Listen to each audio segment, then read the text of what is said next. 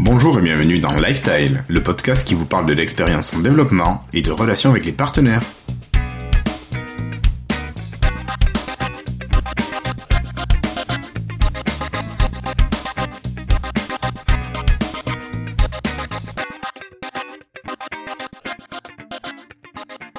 Nous sommes aujourd'hui le jeudi 22 octobre 2015 et c'est l'épisode 73 de Lifestyle.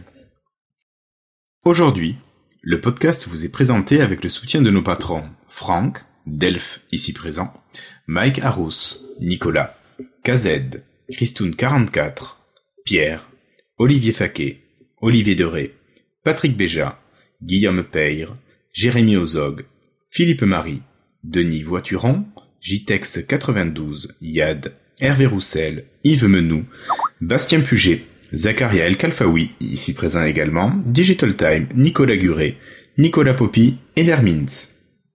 Après cette petite introduction, il est temps pour moi d'accueillir mes camarades ici présents. Alors, euh, j'ai Cassim qui est là, qui a répondu à l'appel. Bonsoir Cassim. Oui, présent, oui. Oui, toujours présent. avec une meilleure connexion que la dernière fois. Oui, et une oui, meilleure voix. Et moins fatigué. Mais oui, tout va bien. Euh, ouais, donc ça va pour toi la forme? Ça va, ça va, ça va mieux. Tout va bien. En tout cas, t'as récupéré ta voix. Oui, c'est ça. oui. Ok, donc vous avez entendu Christophe qui est là également. Salut Christophe. Salut David. Non, moi c'est Guillaume. Moi je dis David. plutôt Guillaume, c'est plutôt Guillaume, je crois. Ouais, non, mais c'est parce que David, il m'a fait chier toute l'après-midi, en fait. D'accord. bon, salut David. Toi aussi, tu es bien présent Salut tout le monde, ça va impeccable. Bon, parfait. Euh, donc on excusera nos deux camarades Florian et Patrick qui sont absents ce soir, mais par contre nous avons la chance d'accueillir deux de nos patrons qui sont Delph et Kezak. Euh, bonsoir messieurs, salut Delph, comment ça va? Ben, bonsoir, moi ça va bien. Ouais? Oui. Donc une petite Ah. impro- euh, une petite invitation improvisée. euh, voilà, donc euh, des petits soucis euh, de bande passante. Merci Orange, j'en reparlerai en freetail. euh, voilà. Donc bah, écoute, euh, tu n'hésites pas à intervenir quand tu en ressens le besoin. Et puis euh, voilà, ça marche? D'accord. Et puis donc euh, salut Kezak, tu vas bien? Salut à tous, ouais. Ça va bien. Bon, Limpide comme de l'eau de roche. Voilà, bah ouais. bon bah écoute, pareil. Hein, euh, si tu veux réagir sur une news, sur quelque chose, tu n'hésites pas. Il n'y a pas de souci. Y a pas de problème. Ce soir, nous allons parler de quoi? Nous allons euh, bien sûr traiter des news, bon, des news plutôt légères, Cassim, de, de la période. Euh, ouais, quelques mises à jour euh, d'insider euh, et quelques un peu de publicité et un peu d'offres euh, surface. D'accord. Eh, Mais après cela, on aura, euh, alors pas en direct, nous avons eu la chance d'interviewer Nicolas Gomme, qui est le responsable de la division DX de Microsoft France. Donc nous vous diffuserons l'entretien que l'on a eu mardi dernier, le 20. Et ensuite, on enchaînera avec le cours normal de l'émission, c'est-à-dire euh, les freetiles, les tests d'application dirigés par David ce soir, puis la conclusion. Voilà, messieurs. C'est parfait pour vous? Ça roule. Bon, mais ça marche. Alors, euh, bah écoutez, c'est parti, on passe directement aux news et rumeurs.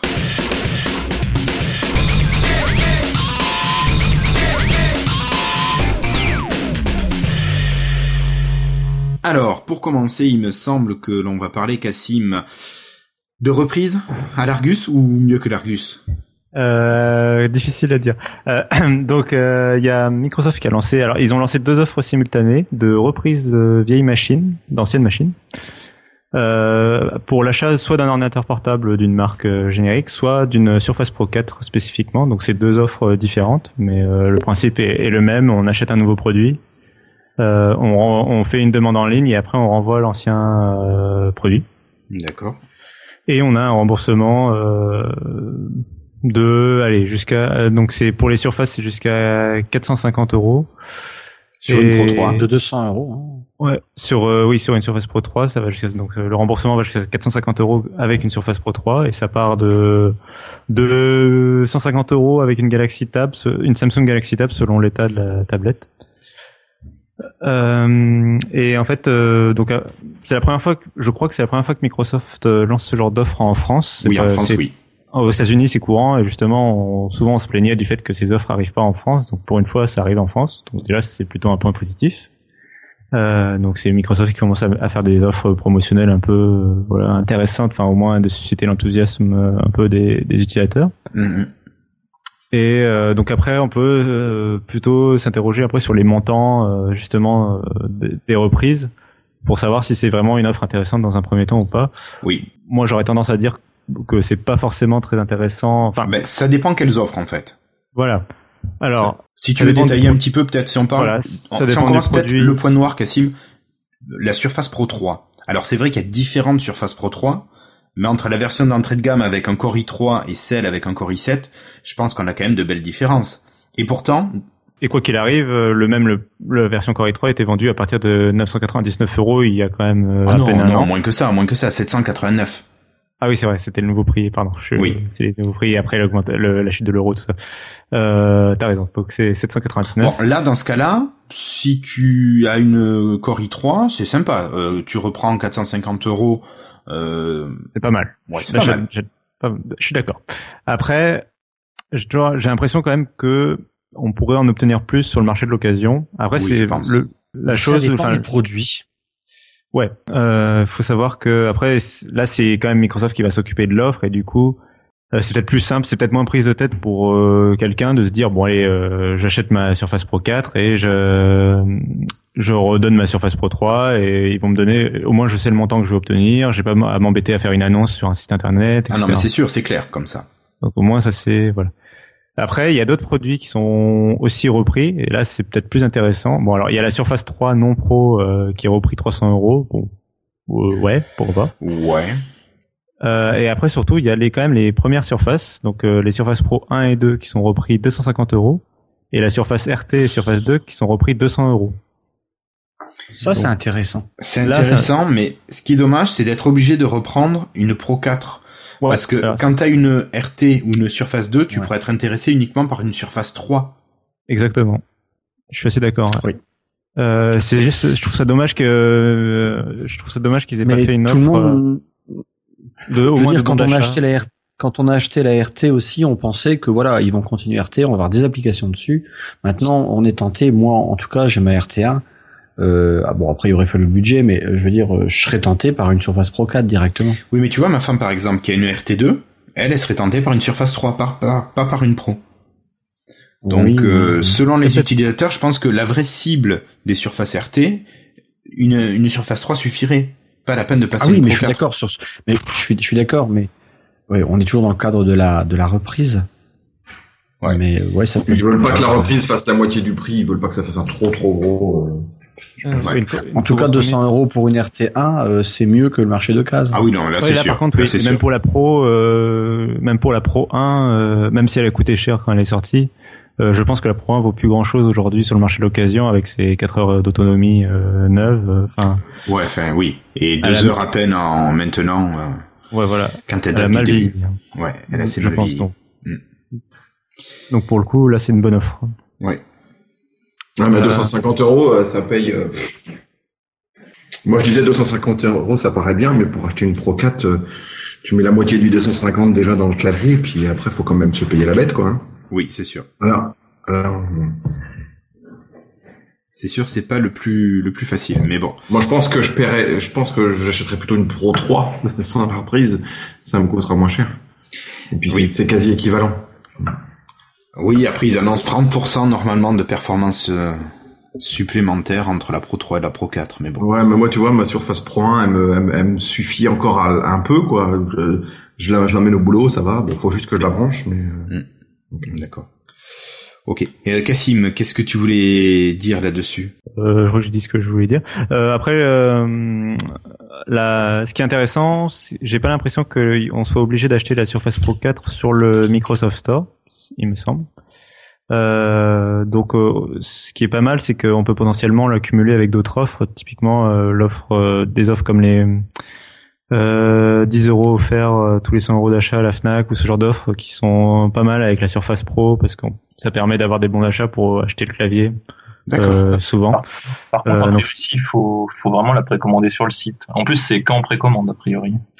Ah ouais? Ah, bon, Ouais. j'ai rien dit. Ouais, du coup. Donc ça, c'est ballot.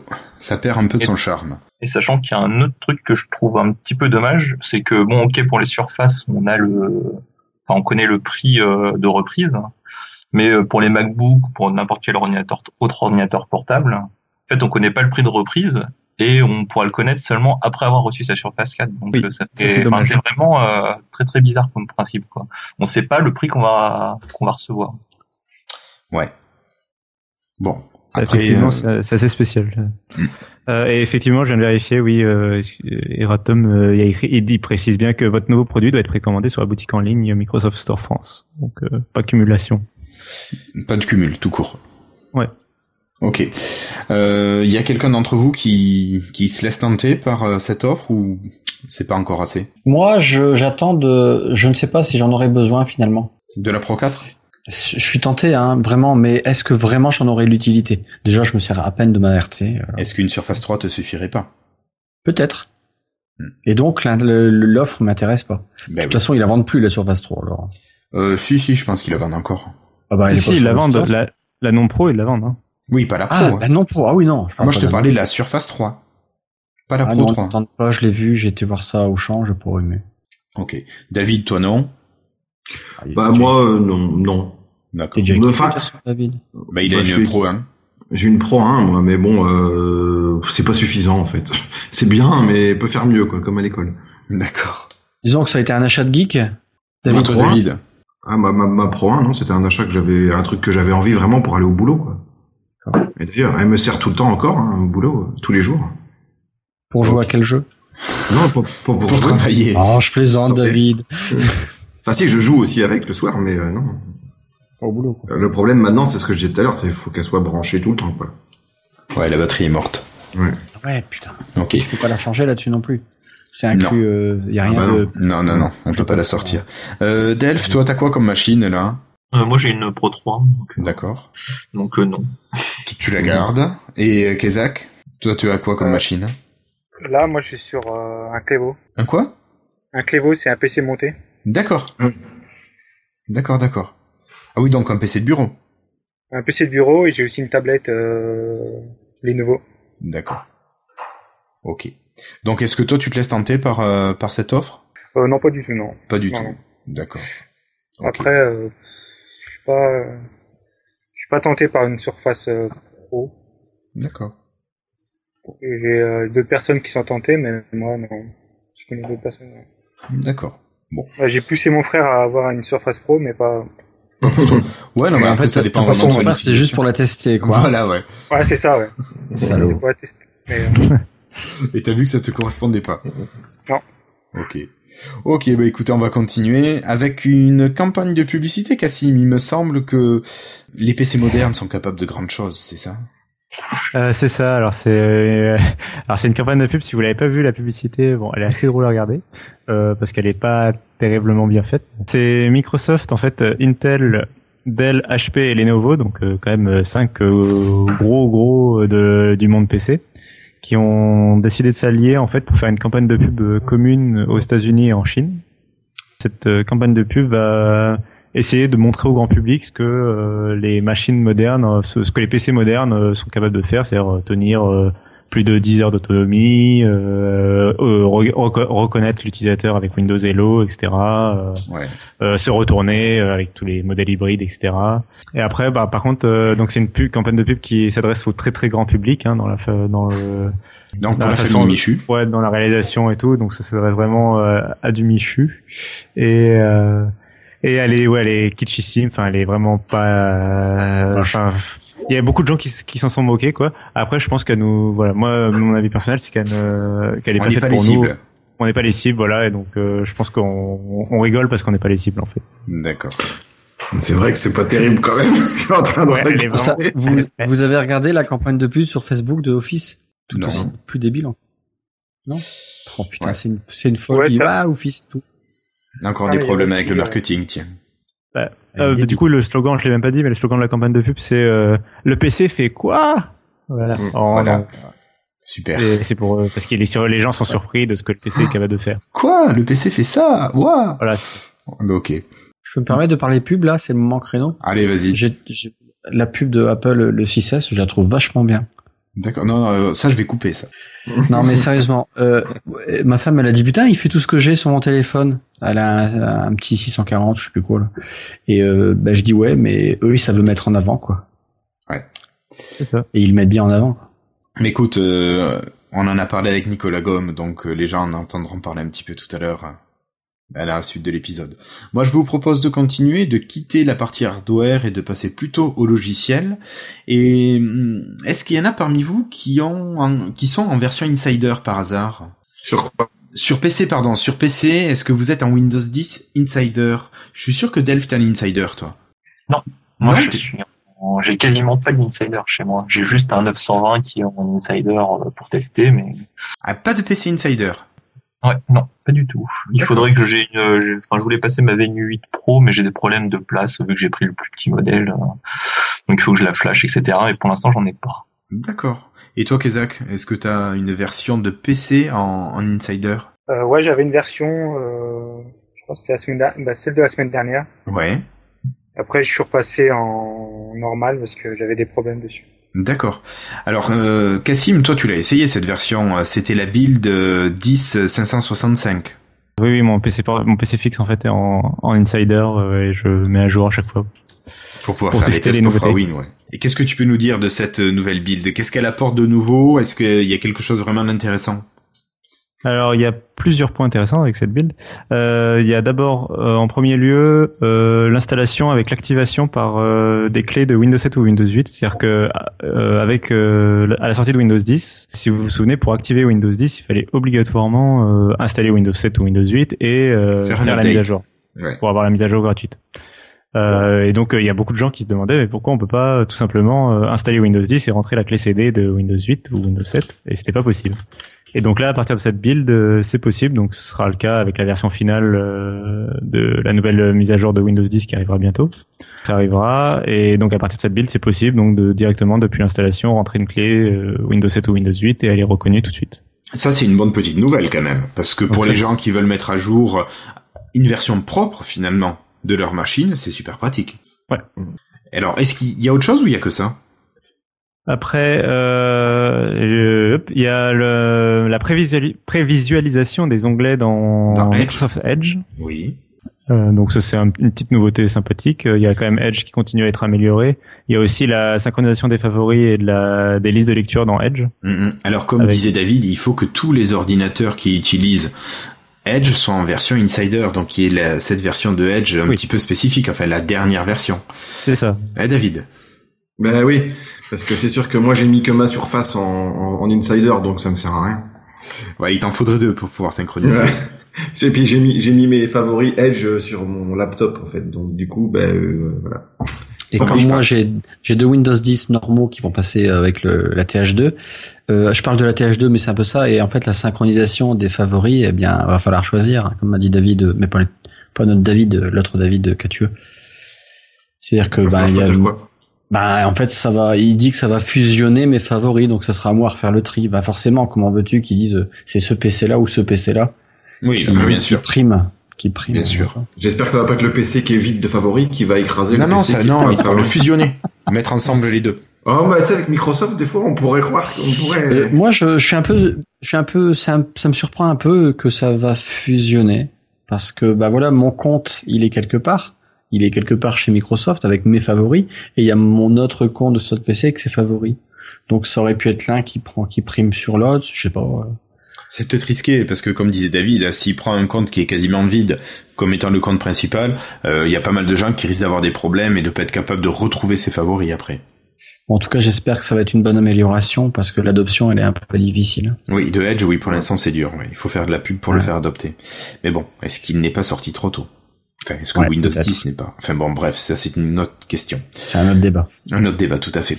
Donc Cassim, d'autres d'autres mises à Ouais. jour? Ouais, ouais. Euh, Il y a l'application Messaging qui est arrivée. euh, là, ça, Oui. on peut faire un peu le pont. Même, enfin, c'est arrivé un peu partout. C'est l'application donc de messagerie universelle euh, de Skype, donc qui se découpe, des, qui se découpe en trois morceaux. Donc d'une part, il y a l'application messagerie, donc c'est le, le chat texte en fait finalement qui se synchronise. Euh, alors qui est censé synchroniser notre conversation Skype et nos conversations par SMS entre téléphone et PC. Donc ça c'est l'application de messagerie. En fait, c'est l'application déjà qu'on connaissait sur téléphone. euh, les SMS finalement, c'était déjà l'application, ça s'appelait déjà messagerie sur Windows Phone. Mhm. Et donc maintenant, elle est universelle. Et euh, donc c'est la première partie. La deuxième partie, c'est euh, Appel. Donc en fait, c'est l'application téléphone euh, donc qui est pourtant assez, pour le moment assez basique sur euh, sur PC. Donc qui, en fait, c'est juste euh, une liste des appels récents, si je me souviens, euh, avec euh, des appels, enfin le speed dial, donc les favoris, les contacts favoris en appel rapide. On clique dessus et ça lance un appel Skype. D'accord. Et le, le troisième volet, c'est les, vi- les vidéos, donc Skype vidéo, donc qui permet de faire de la visioconférence par Skype. euh, voilà. D'accord. Et est-ce que ça permet de faire tout simplement une conversation audio comme on fait ce soir? Euh, bah oui, donc ça c'est avec l'application téléphone du coup. Euh, qui va le qui va le Ah faire après euh, l'application téléphone en fait quand tu quand tu appuies sur un contact quand tu choisis un contact il va lancer en fait euh, l'application vidéo et il va lancer l'appel en fait Euh, finalement c'est l'application vidéo qui fait à la fois l'audio et la vidéo c'est un peu bizarre Ok. Euh, enfin l'intérêt surtout le vraiment l'intérêt premier de la, pour moi du trio c'est l'application messagerie qui va qui va vraiment synchroniser voilà toutes nos conversations euh, a priori entre Windows Phone et euh, PC de bureau enfin PC Donc c'est plutôt une bonne euh, évolution de Skype là quand même. On retrouve enfin ce que Skype était censé faire. bah c'est ça et puis c'est la du coup c'est ce qui va être l'application euh, store officielle de Skype euh, enfin l'expérience Skype sur le Windows Store ce sera ça quoi Ouais. Ouais, donc là ça sera quand même quelque chose de sympa. ouais. voilà donc après là c'est une première version ils sont en train de travailler dessus ce sera amélioré dans les dans les builds à Semaines venir. à venir, ouais, les builds à venir. Donc c'est basique là. hein. Ouais, là pour l'instant l'application est très basique, mais euh, bon, déjà dans les nouvelles versions, ils commencent à prendre en, compte les GIFs par exemple, ce genre de choses. Ah super. Ouais, non mais d'accord. Bah ouais, mais bon, c'est le genre de fonction que ouais, les ouais. gens.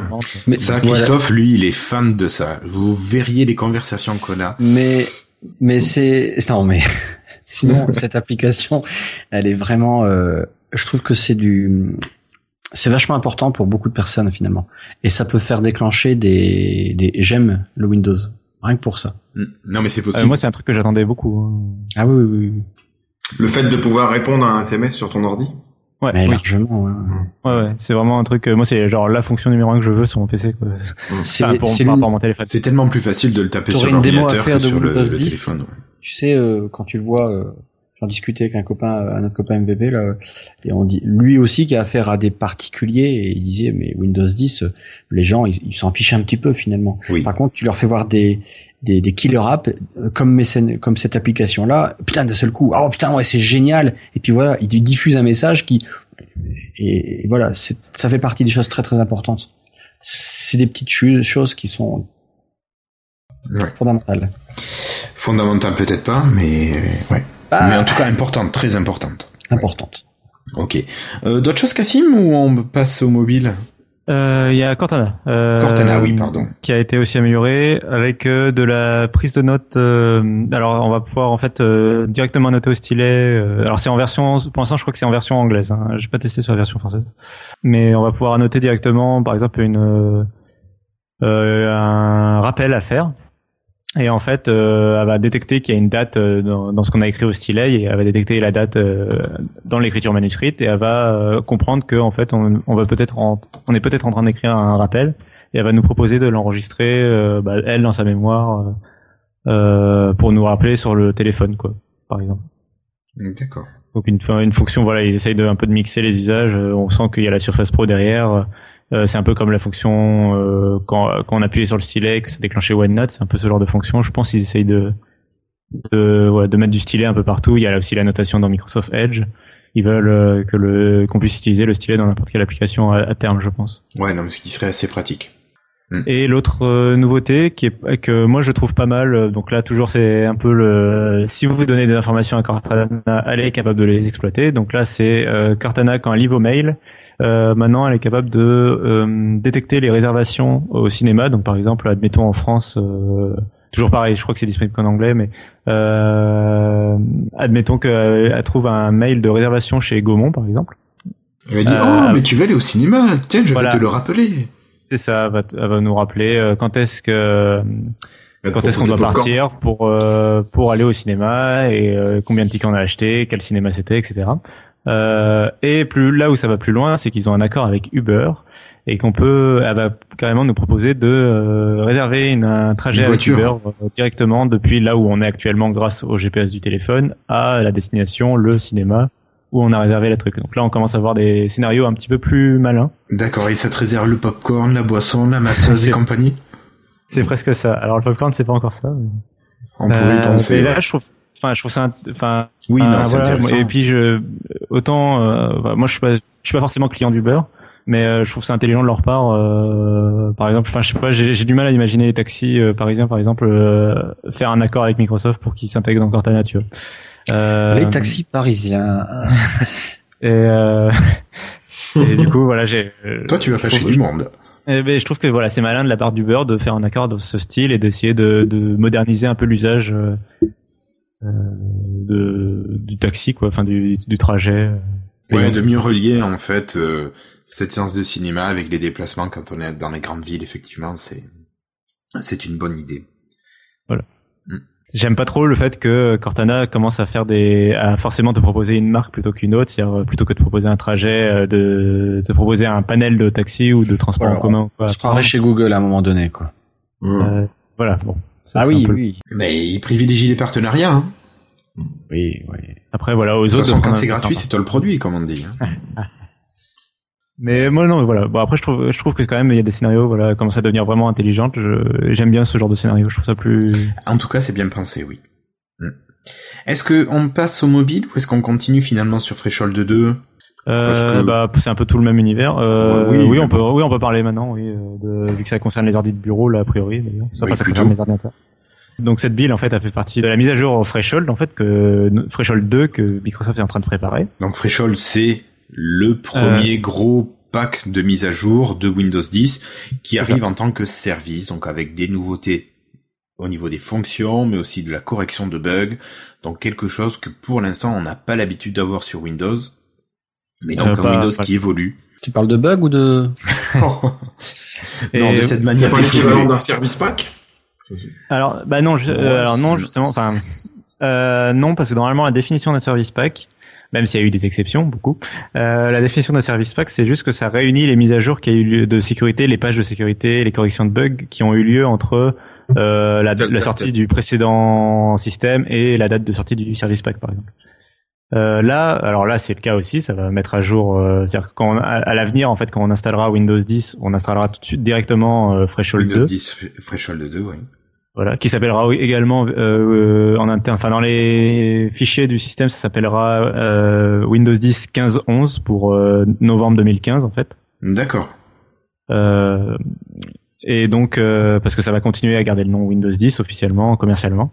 Donc ça va garder, donc ça va ajouter les- toutes les mises à jour qui ont eu lieu depuis la sortie de Windows 10, mais ça va aussi rajouter en fait pour le grand public tout ce dont on vient de parler, c'est-à-dire toutes les mises à jour qui ont eu lieu avec à travers des builds euh, depuis la sortie de Windows 10. Hmm. Ça va permettre au grand public, voilà, de nous rattraper, euh, de rattraper le programme Insider en fait. euh. D'accord. Et donc cette mise à jour, elle- on a appris qu'elle sortirait en novembre. Et a priori, d'après les dernières rumeurs, elle sortirait dès le no- 2 novembre. sur Donc dans Update. 11 jours. C'est ça. D'accord. Donc là, ce que tu dis, c'est Et- que la mise à jour qu'on a eue, nous, la, euh, la, la 10 6 565, c'est l'équivalent de, de TH2. C'est ça. Ça, Ouais, fait ça doit être très proche. Ce sera peut-être une build plus récente encore, mais euh, probablement même. Mais, ce qui est dedans, euh, c'est la même chose. mais oui, ce qui est dedans, bah, les nouveautés qui ont été présentées dans la build euh, 105, euh, 165 là, dont on vient de parler, Mhm, mhm. euh, c'est des choses qui seront présentes directement pour le grand public euh, et, euh, et les mises à jour précédentes aussi, parce qu'il y a eu des choses dans les dans les précédentes builds dont on a pas parlé, euh, du style euh, personnalisation des couleurs, personnalisation de, du menu démarrer un peu plus poussé, nouveau mode, euh, amélioration dans le mode tablette, ce genre de choses. D'accord. Et donc euh, Threshold 2, on peut l'attendre sur PC, mais aussi on peut l'attendre sur mobile.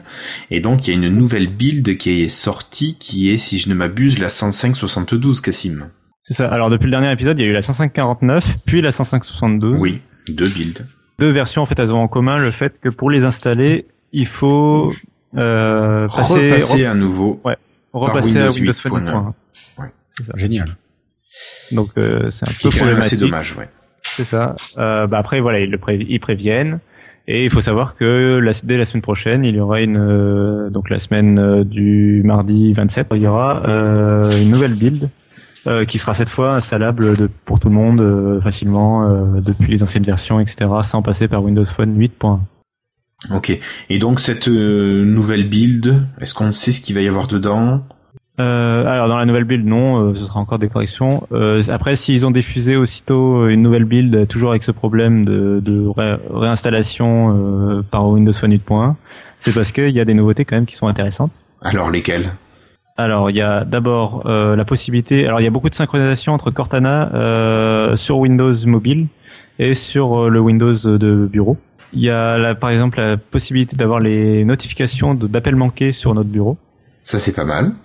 Oh, c'est euh, énorme. Ça, c'est franchement là, ça commence à devenir bien.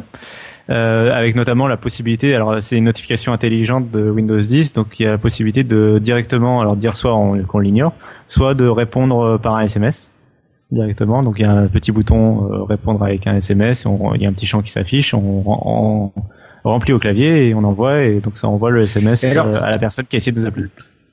Alors le SMS, il part par la technologie de chez Microsoft euh, ou par un forfait qu'on a depuis notre téléphone?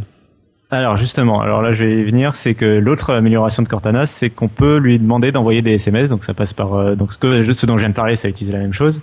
Donc c'est qu'on va écrire texto dans le champ de recherche de Cortana ou lui dire euh, je veux envoyer un SMS et on va lui indiquer un contact et un message. Et en fait c'est Cortana qui va aller dire à Cortana de Windows Mobile que on vient d'ordonner d'envoyer un message et le téléphone va envoyer un message via notre forfait mobile. euh, Alors la Cortana de mon PC, elle parle avec l'autre Cortana. Ils auraient dû donner deux prénoms finalement. ça, Il y aurait une petite Cortana. conversation, un petit truc assez sympathique. Ouais. C'est ça. Et donc il y a une petite Sophia et Cortana quoi.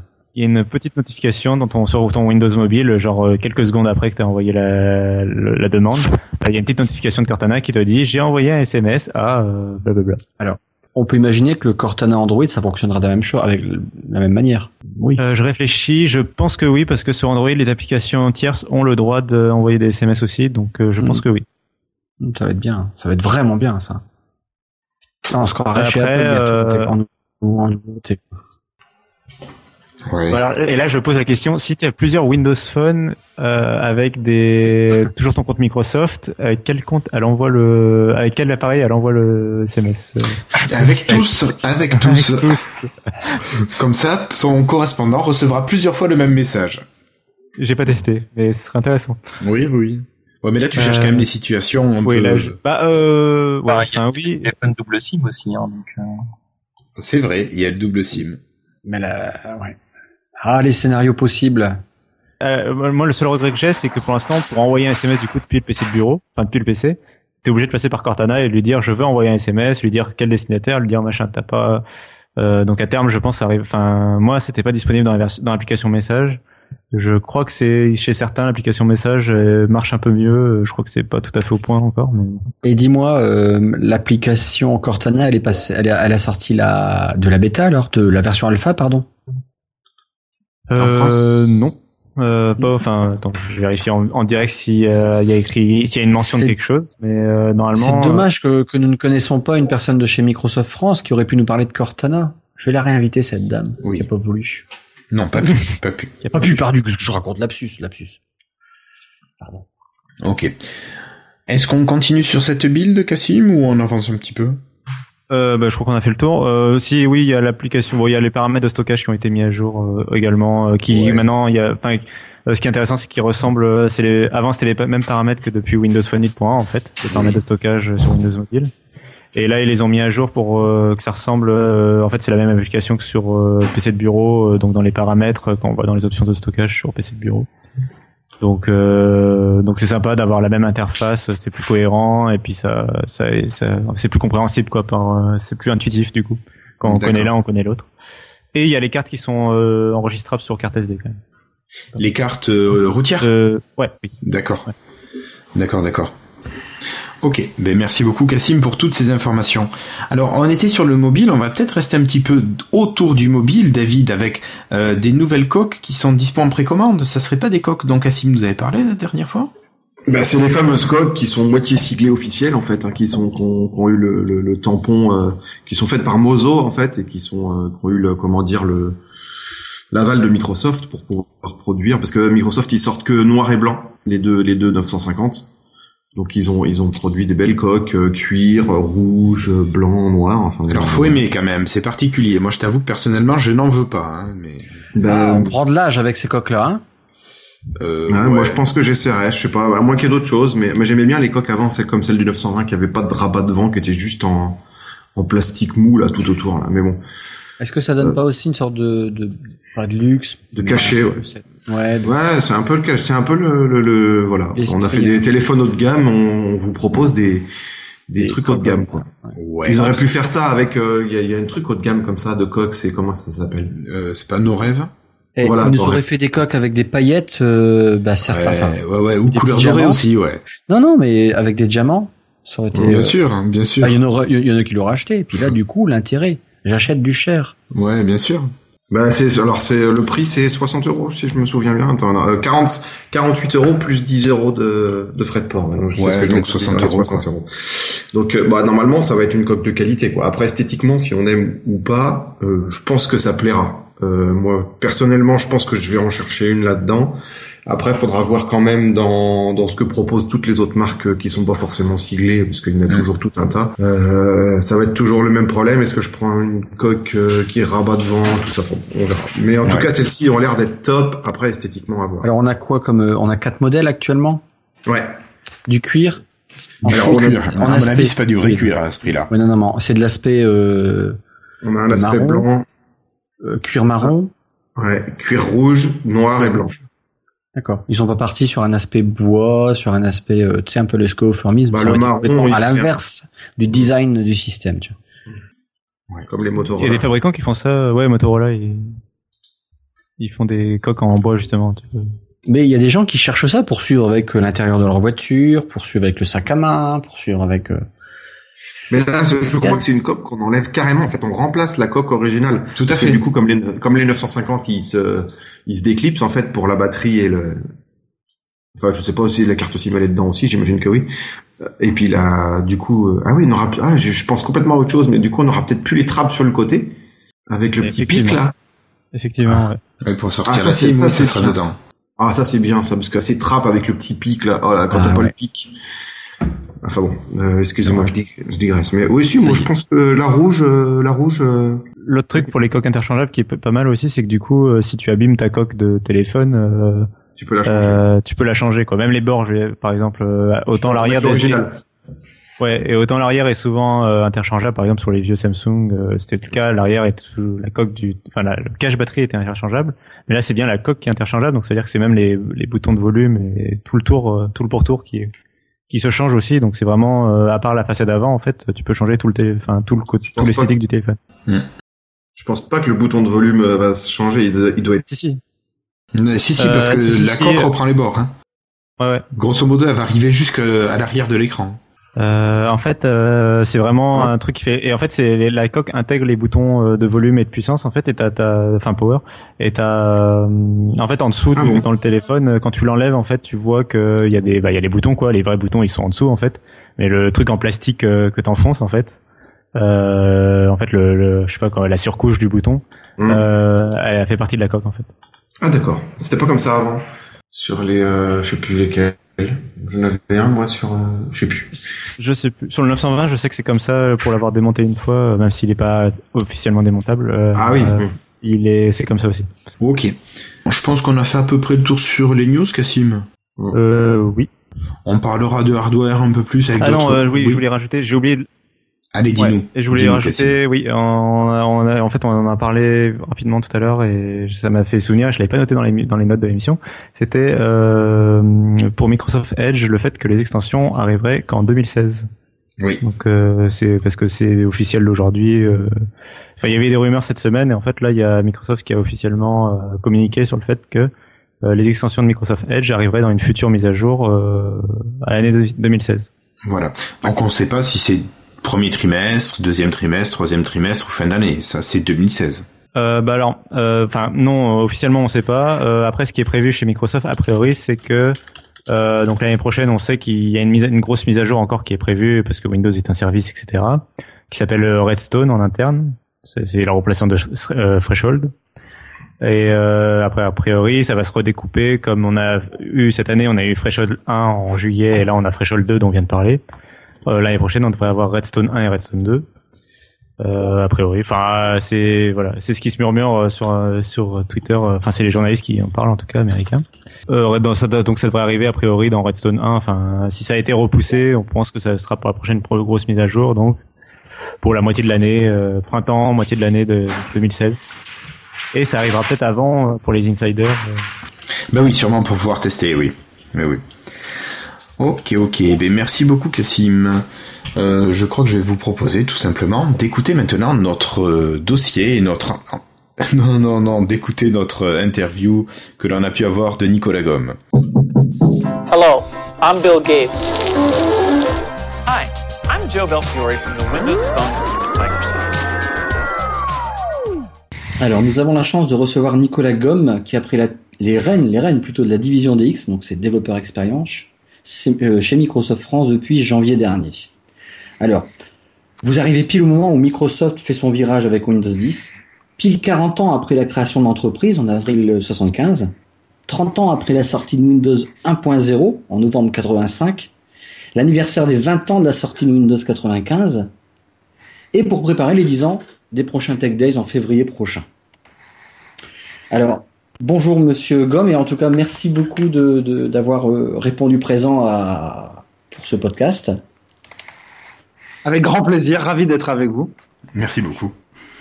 Alors, laissez-moi en fait quelques instants raconter, enfin, effleurer votre extraordinaire parcours, enfin, votre expérience. Alors, Monsieur Gomme, vous êtes une figure du jeu vidéo.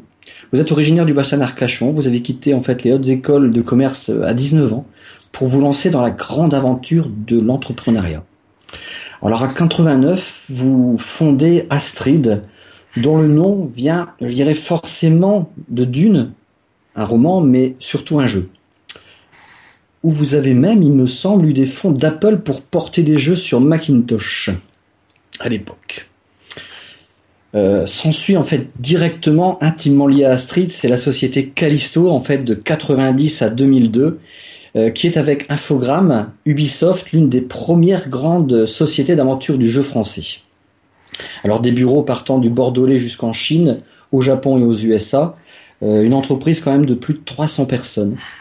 Euh, ça sera le développement de jeux vidéo sur Macintosh, PC, Atari ST, Amiga, Super Nintendo, dont la réalisation du célèbre Pac-Man, enfin en tout cas pour moi du Pack in Time, que beaucoup ont connu. Et j'en passe, j'en passe aussi Pas euh, tous, pas tous. plein d'autres. Non, je vais pas tous les citer, non, non, c'est pas possible. Euh, on voit aussi la production avec la Gaumont du jeu Le Cinquième Élément, donc encore un titre assez connu. Ouais. Et vous avez aussi réalisé de nombreux jeux pour euh, Microprose, Electronic, Electronic Arts, pardon, Sony, etc. Alors Callisto remue beaucoup de souvenirs pour vous, mais aussi pour toute une génération de joueurs, euh, maintenant souvent euh, quadragénaires. C'est vrai Qu'est-ce qu'on s'en qu'on souvient. Ouais, ouais, c'est vrai quand même, Callisto. Enfin, pas forcément Callisto pour moi personnellement. en tout Non, mais cas, on le voyait affiché Les sur les, titres, sur les voilà. screens euh, Ah des, on, des on jeux. con- on con- on connaissait moins le nom des développeurs que le nom des éditeurs. Donc, euh, je, je vous laisse continuer, mais j'ai plein de choses à vous raconter parce que Non, mais justement, allez-y, allez-y. je, je, je voulais pas vous interrompre, mais euh, c'est vrai que la- la- l'aventure, elle démarre pas à 19 ans euh, avec la, la- la- les hautes études. D'abord, j'ai arrêté euh, mes études parce que justement, j'étais pas à l'aise avec euh, la façon dont le système scolaire français fonctionnait. Et puis, j'avais surtout découvert euh, l'informatique à, à 5-6 ans. Euh, quand mon père a acheté un ordinateur Apple II, j'ai commencé à programmer à l'âge de 8 ans euh, en basique, après en, en assembleur, après en Pascal, après en C, en C++. Euh, Donc j'ai vraiment une culture de codeur et, de, de grosso modo à l'âge de 10-11 ans jusqu'à jusqu'à mes 18-19 ans, je passais mes journées à coder, à, pirater aussi, il faut être honnête, à pirater des jeux, pirater des serveurs, euh, rencontrer des tas d'amis à travers la France et le monde. Et euh, au fond, quand j'ai décidé d'arrêter mes études, c'est parce que j'avais la conviction que le développement avait un grand avenir, que le jeu avait un grand avenir. Et la conviction que j'avais, c'est que les, deux machines ou les deux environnements sur lesquels le jeu pourrait vraiment prospérer, c'était euh, Windows et macOS. Alors je dis ça parce qu'en 88-89, miser sur Windows ou macOS, c'était pas banal, parce que c'est vrai que les machines étaient euh, essentiellement Atari, Amiga pour ce qui est de l'informatique euh, domestique et personnelle. Hein, Atari, Amiga, il évidemment euh, les PC euh, DOS. Mais euh, mais voilà et viser viser Mac et, Windows c'était aussi euh, aborder la création de jeux d'une manière différente aborder la façon dont on allait développer d'une manière différente Et, et, et finalement, la boîte n'aurait jamais pu exister. Donc, elle s'appelait Atrade Concept au début. Euh, elle a, on a créé euh, au tout début une marque Callisto. L'idée, c'était qu'on soit capable de faire de la prestation pour Electronic Arts, Ubisoft, euh, puis après Konami, Namco, Square, Enix, Ouais, Sony, etc. Des grands noms. Et en même temps, voilà, et en même temps avoir nos propres jeux qui étaient commercialisés sous la marque Callisto. D'abord essentiellement sur Mac, assez vite sur Windows, et on n'aurait jamais pu exister sans l'aide d'Apple et sans l'aide de Microsoft aussi. Donc Apple effectivement nous a financé euh, à un moment où il lançait des Macintosh pas chers et où il cherchait à avoir des, des, des, des- logiciels, des applications grand public. Et puis évidemment après euh, Microsoft, notamment parce qu'on était très proche d'eux de Windows 3.1 à Windows 95. On a d'ailleurs pour la petite histoire euh, travaillé avec les équipes d'un truc qui s'appelait WinG qui est devenu DirectX. Euh, et on a été le premier jeu sur Windows 95 et Bill Gates s'en est abondamment eu- servi pour faire la promotion de, de Windows 95. euh, C'était quoi ce premier jeu c'est un jeu de voiture euh, sous la marque d'un pilote d'Indianapolis très connu aux États-Unis qui s'appelle Alunzer Junior. Et c'était Alunzer Junior Arcade Racing. Mais c'était un jeu très très visuel, hein, euh, euh, qui était parti d'un développement d'un développeur de talent qui s'appelle Gabriel Rabi et que notre équipe avait avait avait porté et développé sur Windows euh, à 95. On a été amené à travailler du coup avec euh, les équipes de, de, de DirectX, d'aller vraiment dans le dans le fond de Windows. On a vécu sur le, le de Microsoft jusqu'au lancement en août 95 avec les Rolling Stones, Jay Leno et, le jeu a très bien marché. Et Bill Gates s'en est servi abondamment euh, tout au long de, de sa présentation de Windows puisque c'était très visuel. Voilà, donc c'est vraiment ce coup de pouce là et l'accompagnement et le financement d'Apple qui ont fait que, que Callisto a pu exister et après créer beaucoup de jeux et après effectivement on est allé vers euh, les autres plateformes du marché en restant sur notre base Windows et Mac et on a fait des jeux sur console, sur Super Nintendo, sur PlayStation, évidemment sur Xbox. Sur Master System même à l'époque. On a fait, alors on n'a pas fait, on a fait, ouais, on a fait un portage, mais ouais, c'est pas vraiment. On est allé directement sur les consoles 16 bits, hein, donc c'était tout de suite Super Nintendo parce que euh, par un extraordinaire hasard, le processeur 65816 était le même que celui de l'Apple II GS, qui était la version 16 bits de l'Apple II sur lequel on, beaucoup de mes camarades et moi avions officié. D'accord. Et puis après, assez vite, on était très ciblé sur des jeux à grande, euh, j'avais beaucoup de production audiovisuelle, donc de, de son, de musique, de, évidemment, et puis d'images, d'images 3D. Mhm. Donc assez vite euh, autour de la PlayStation et puis après de la Xbox, euh, ça a été nos deux, deux plateformes où on s'est vraiment investi beaucoup. D'accord. J'ai vu aussi à l'époque, en 2002, bon, le smartphone, c'était pas encore le terme que nous employions, mais euh, Callisto, vous aviez déjà euh, travaillé avec Orange pour des Oui, applications, avant même des de- jeux mobiles. Oui, oui, oui, ouais, on a démarré assez tôt. En fait, d'une manière générale, l'idée c'était d'être. Les deux idées de Callisto, c'était d'être capable de créer des jeux avec des expériences. euh, on va dire universelles. L'envie, c'était d'être euh, finalement les, les deux inspirateurs pour pour l'aventure Callisto, c'était évidemment bon Steve Jobs parce que c'était l'entrepreneur mythique de la Silicon Valley, euh, puis après Bill Gates et toutes ces générations d'entrepreneurs extraordinaires.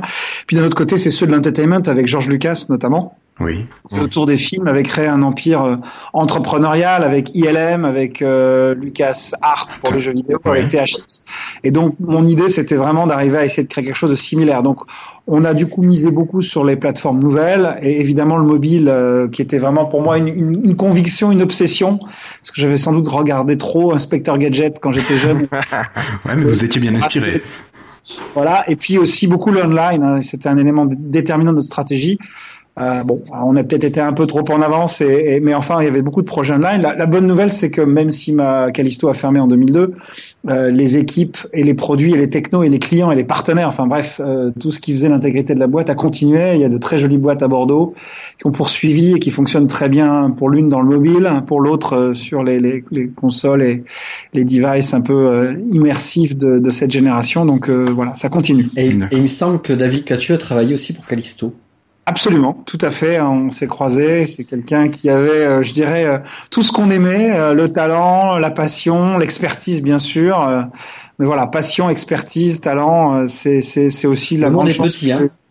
Le monde est petit, ouais, mais c'est vrai qu'au fond, c'est aussi une période intéressante parce que créer des jeux aujourd'hui, c'est relativement coûteux, même même pour des jeux sur mobile ou des jeux sur euh, qui peuvent être coûter moins cher à produire, ils deviennent assez chers parce qu'il faut après euh, recruter des joueurs et ça coûte cher, exploiter le jeu dans la durée et ça coûte cher.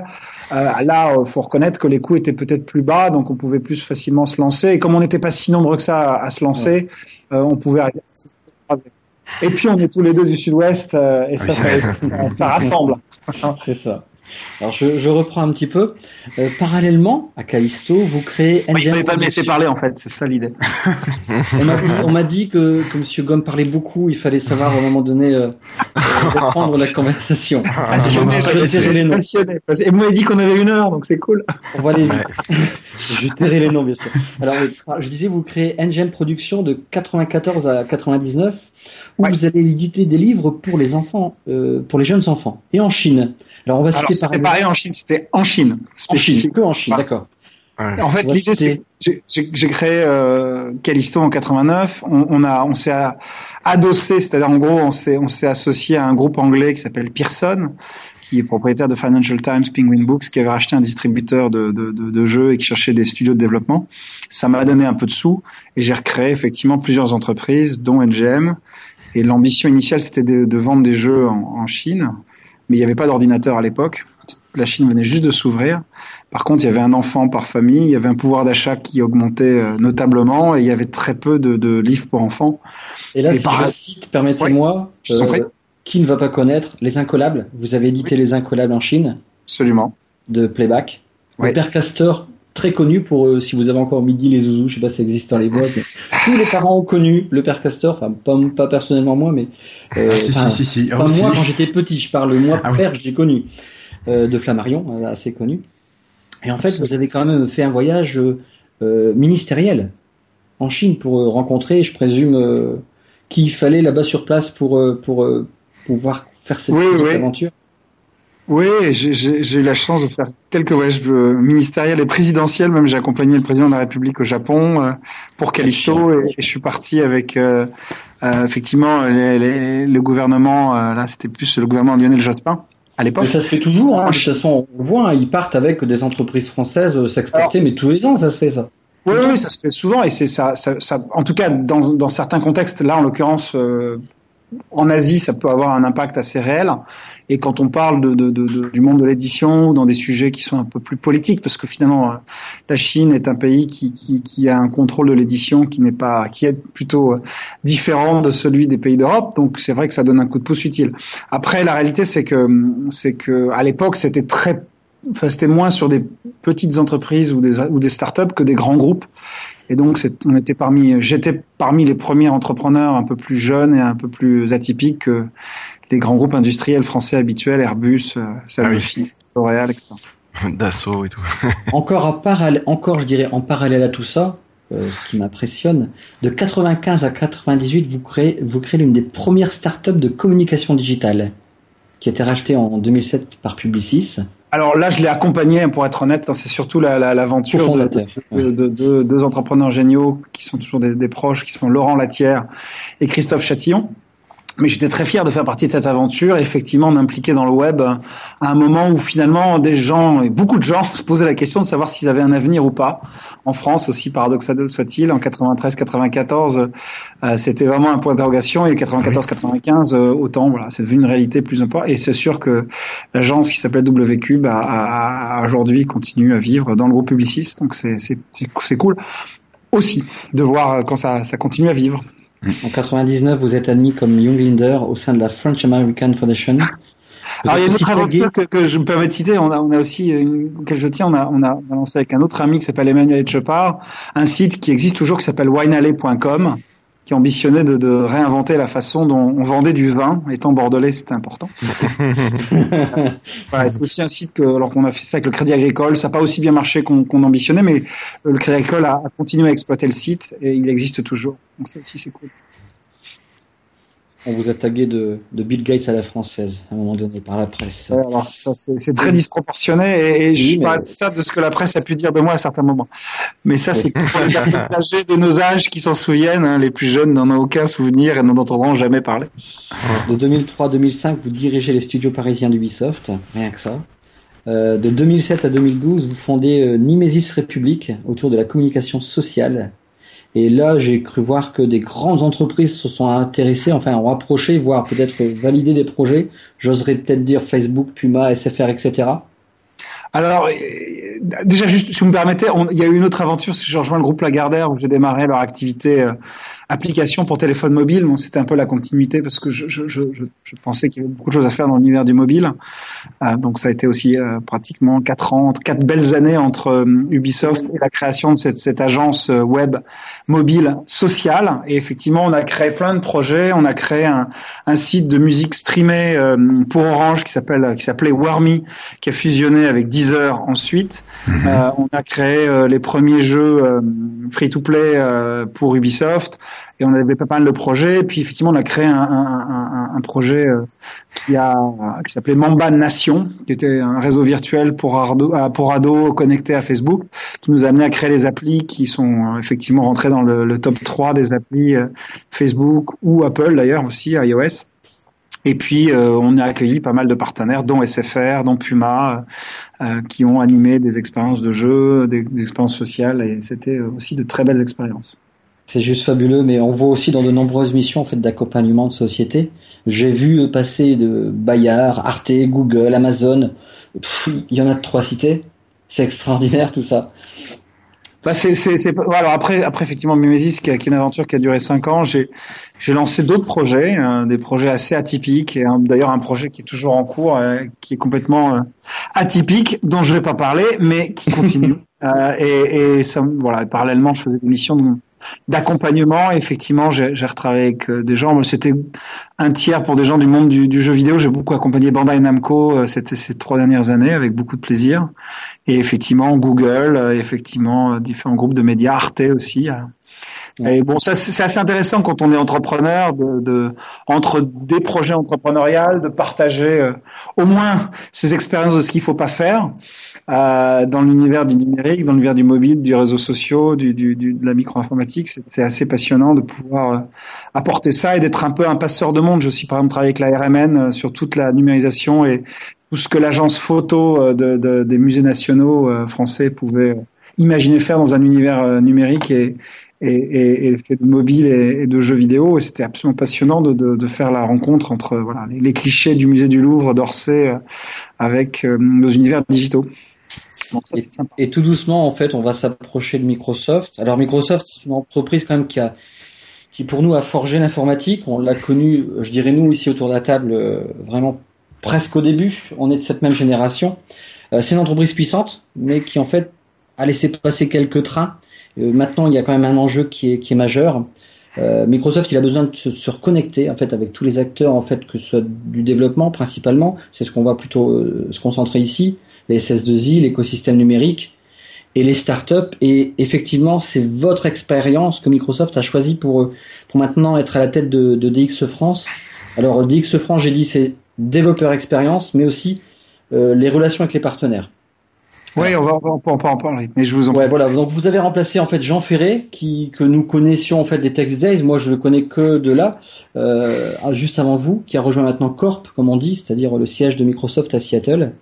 Alors, sur un autre podcast, la semaine dernière, euh, que, que j'animais, il y a David Catieux qui me vulgarisait DX. Je vais poser la question euh, au niveau des divisions de Microsoft et qu'est-ce que c'est que DX Alors, il me l'a décrit comme DX, c'est une division au milieu des autres. C'est la connexion entre les gens du vrai monde et les développeurs.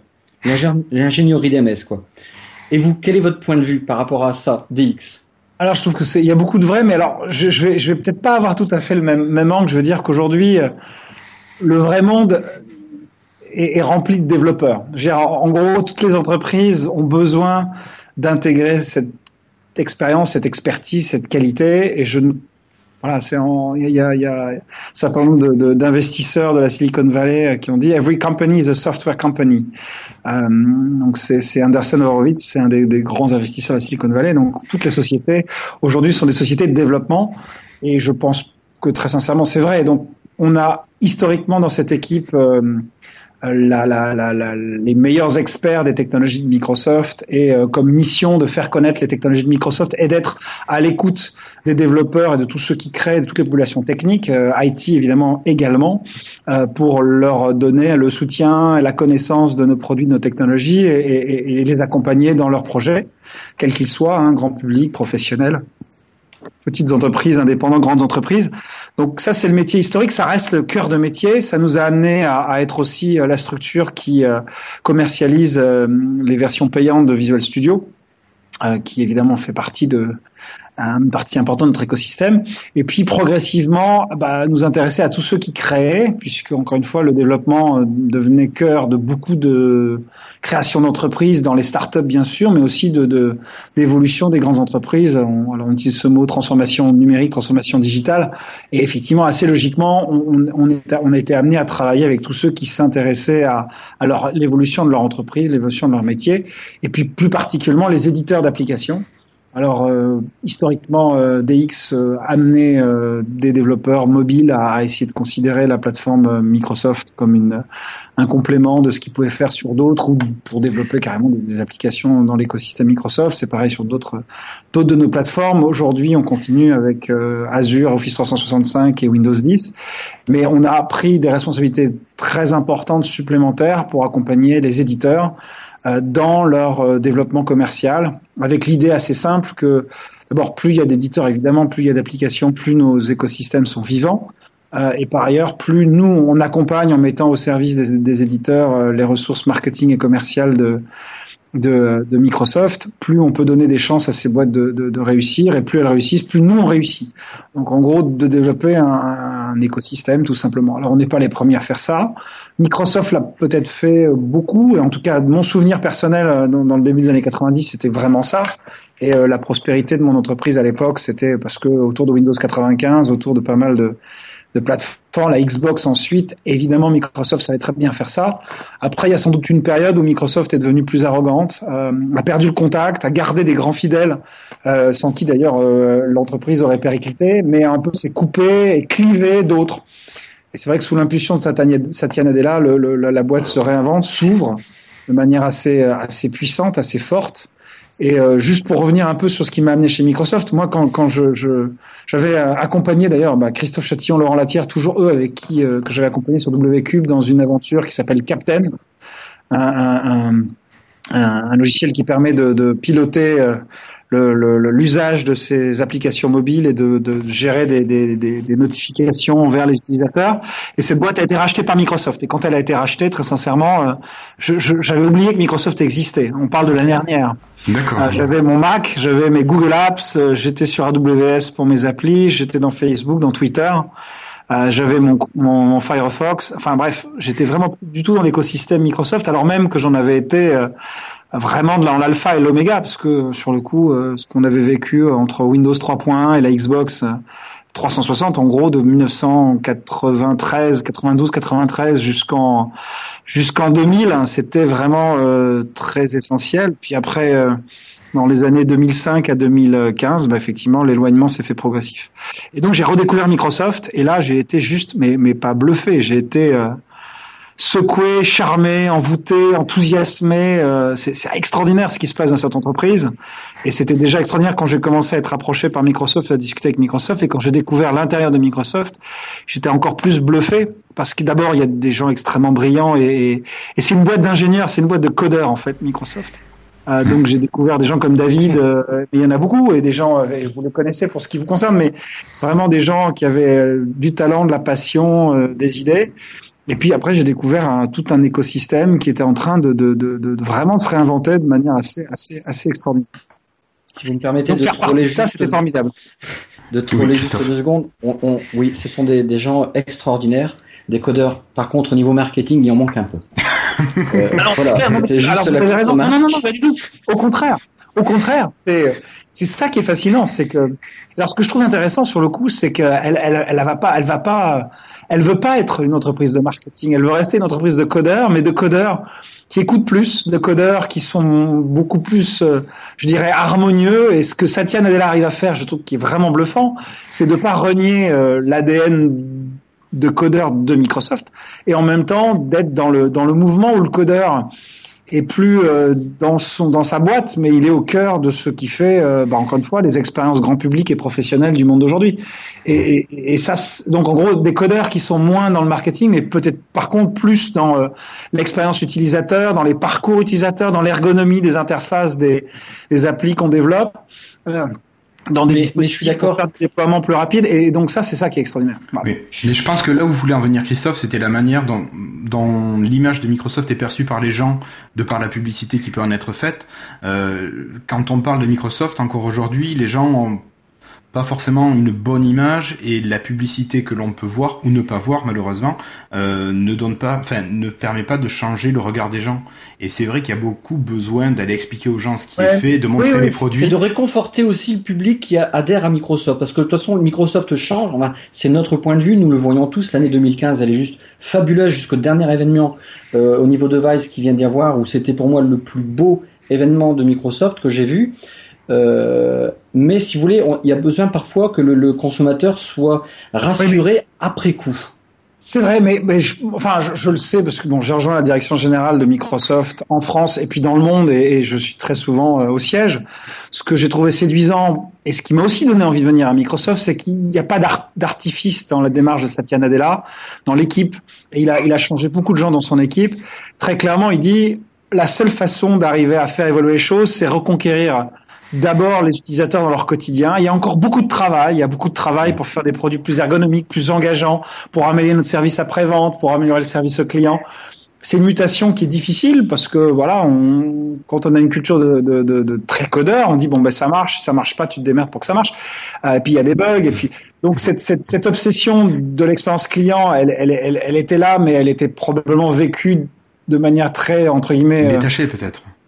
Non, très, très, très comme un codeur la vie, quoi. Alors, je sais pas, vous êtes codeur, moi aussi, donc euh, je, je pense qu'il y a des moments où on se dit, ouais, s'il y a un bug, tu m'expliques, je le corrige.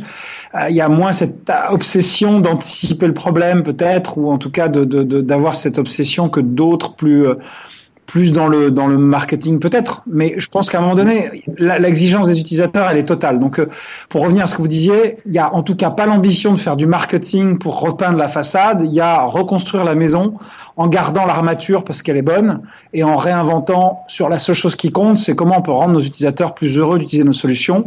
Et après, progressivement, et ça prendra probablement plus de temps et ça sera probablement plus dur, changer l'image. Mais ça sera une conséquence de l'expérience qu'on leur a offerte. Et en travaillant dans de meilleurs devices, de meilleurs OS, de meilleurs cloud, eh ben, on y arrivera. D'accord, donc On vraiment commence déjà un changer l'image. Oui, Bah, ça on sera sent. temps, voilà. Euh, Est-ce que vous pouvez me donner quelques mots sur Microsoft Venture que vous connaissez, à mon avis, très bien. On voit souvent. Euh, de ça. oui, parce que c'est moi qui m'en occupe. Bien. Microsoft, Microsoft Venture, c'est- un peu le même esprit en fait. C'est l'idée est pas pas d'arriver en disant euh, on va on va on va mettre des millions, des dizaines de millions. Je pense que très clairement l'optique qu'on a prise, c'est accompagner les projets de manière euh, beaucoup plus euh, personnelle. Et ça, on le fait à travers un accélérateur qu'on a créé euh, dans le Sentier à Paris qui s'appelle Microsoft Venture Paris, et des partenariats, parce qu'il y a des magnifiques accélérateurs de start-up euh, à travers toute la France, donc euh, Numa, euh, Eura Technologies à Lille, enfin, il y, en a, plus d'une dizaine que nous accompagnons de manière privilégiée. Puis au-delà de ces, accélérateurs, euh, tous ceux avec lesquels euh, on, on peut avoir envie de travailler de manière mutuelle et réciproque. Et on s'est dit voilà, on va leur amener quoi? On va leur amener deux choses. On va leur amener un soutien qui va d'abord de les accompagner dans leurs problématiques techniques en leur mettant euh, toutes nos technologies à, à disposition gratuitement. Donc c'est un programme qui s'appelle Biz Spark, Euh, mais euh, aussi et surtout bah, des, des, les, les- talents de notre équipe, hein, nos, nos évangélistes, nos, nos- nos responsables techniques. Et puis nos responsables produits, nos responsables interface graphique, jusqu'à, et ça c'est peut-être aussi très important et surtout très important, tous ceux qui peuvent amener du business, tous ceux qui peuvent amener euh, un accès à des clients, euh, grand public ou professionnel.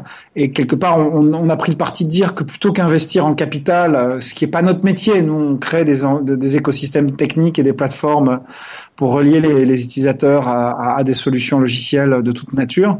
Donc on s'est dit qu'il fallait mieux accélérer euh, cette capacité pour une startup à accéder à des clients. Donc notre, notre, notre premier axe, c'est euh, accompagner des startups qui se montent, qui ont un petit début de commencement de vie, à aller plus loin en étant plus fortes, plus fondamentalement euh, solides, plus propices à intéresser les investisseurs. Et là, sur le coup, Microsoft amène euh, un crédit et, une rigueur qui est utile, euh, et puis accélérer après la mise en relation avec des acheteurs. Alors ça, ça amène dans plein de formes. Par exemple, vous connaissez peut-être Fitbit qui, qui fait Oui, des bandeaux. Sportifs, on les a aidés à développer toute leur distribution en Amérique latine, par exemple, dans nos magasins et dans les magasins euh, d'électronique avec lesquels Microsoft travaille pour vendre euh, bah, les surfaces euh, et autres devices. Donc on les a, on leur a fait toute leur distribution en Amérique latine. Ça peut être des, des, des, des producteurs audiovisuels à qui on a monté tous les, les serveurs et on les a connectés avec des chaînes de télévision qui travaillent avec nous. Ça peut être des startups dans l'e-commerce qu'on a amené à, à, à développer euh, leur mise en avant à différents partenariats et nos moyens propres pour euh, avoir plus de trafic sur leur site, etc., etc. Donc évidemment des solutions professionnelles pour aller toucher des grands comptes. Donc tout ça c'est le premier volet. Le second c'est l'international. On est très international par construction puisque c'est un groupe international. La France est un pays particulier. Euh, Microsoft, c'est une des toutes premières filiales étrangères. Elle s'est installée en France. Euh, La direction de l'Europe, elle est à Paris. La direction internationale, c'est-à-dire le monde, moins les États-Unis, est à Paris. Et, ça, personne Ah ne bon le sait aussi, je crois. Ouais. Vous voyez, je vous l'apprends. Donc Jean-Philippe. Courtois, qui dirige le monde, euh, encore une fois, sauf les États-Unis, euh, il est à Paris. Donc euh, le Brésil, euh, l'Afrique, euh, Moyen-Orient, l'Inde, la Chine, le Japon, euh, l'Australie, euh, c'est dirigé depuis Paris chez Microsoft. Donc ça, ça, ça, sur le coup, c'est c'est porte sur le monde, euh, c'est-à-dire des intervenants internationaux qui viennent voir nos startups en, dans notre accélérateur, nos accélérateurs partenaires, euh, et puis des opportunités d'aller s'installer à Berlin, à Londres euh, ou à Sion et du business. D'accord. Merci beaucoup. Christophe, est-ce que tu as d'autres questions? Alors justement, j'ai une série de petites questions. Si vous voulez, j'ai vu la, la, semaine dernière, c'est un interview de Satya Nadella qui, date de juillet, me semble-t-il, euh, qui m'a plu parce que on lui a demandé, euh, on lui a posé quelques questions il devait répondre par trois quatre mots. Eh bien, je m'en suis inspiré. Euh, quel est votre smartphone actuel? Alors j'en ai trois. J'ai le dernier Samsung, j'ai le dernier Nokia et j'ai le dernier iOS, le dernier iPhone, pardon. Le, le dernier euh, Nokia, c'est-à-dire le, le Non, le 930 dernier, euh, non, voilà, juste avant. D'accord. Pas encore le 950. Pas encore, mais il va, il va, il va arriver dans ma collection bientôt. D'accord. Vous serez plutôt 950 ou 950 XL Plutôt 950. D'accord. Vous êtes plutôt café ou thé? Non mais Plutôt Coca Zéro, mais ça c'est très geek hein, sur le coup. c'est pas bien. Non mais d'ailleurs c'était une question. Vous êtes plutôt café ou thé? Il y a dit café le matin et thé l'après-midi. Euh, quelle est votre application que vous lancez le plus? Oh là, j'en, vu tellement. J'imagine Facebook potentiellement, euh, ouais, ouais, Facebook je crois. Comment dirigez-vous les réunions chez DX Alors il a répondu, j'écoute, je parle très peu, et dès que ça devient trop long, je tranche. C'est, très bien dit. Alors, je suis pas forcément le mode de fonctionnement. Euh, non, moi, j'aime, j'aime écouter, j'aime capter beaucoup aussi. Euh, après, j'aime être très ciblé sur euh, peu de sujets et qu'on aille assez en profondeur dedans. Qui était la personne la plus influente pour vous? Euh, en, général, parce que j'imagine qu'il y a forcément mes parents à la base, euh, et puis après, il y a des, il y a des, il y a des modèles.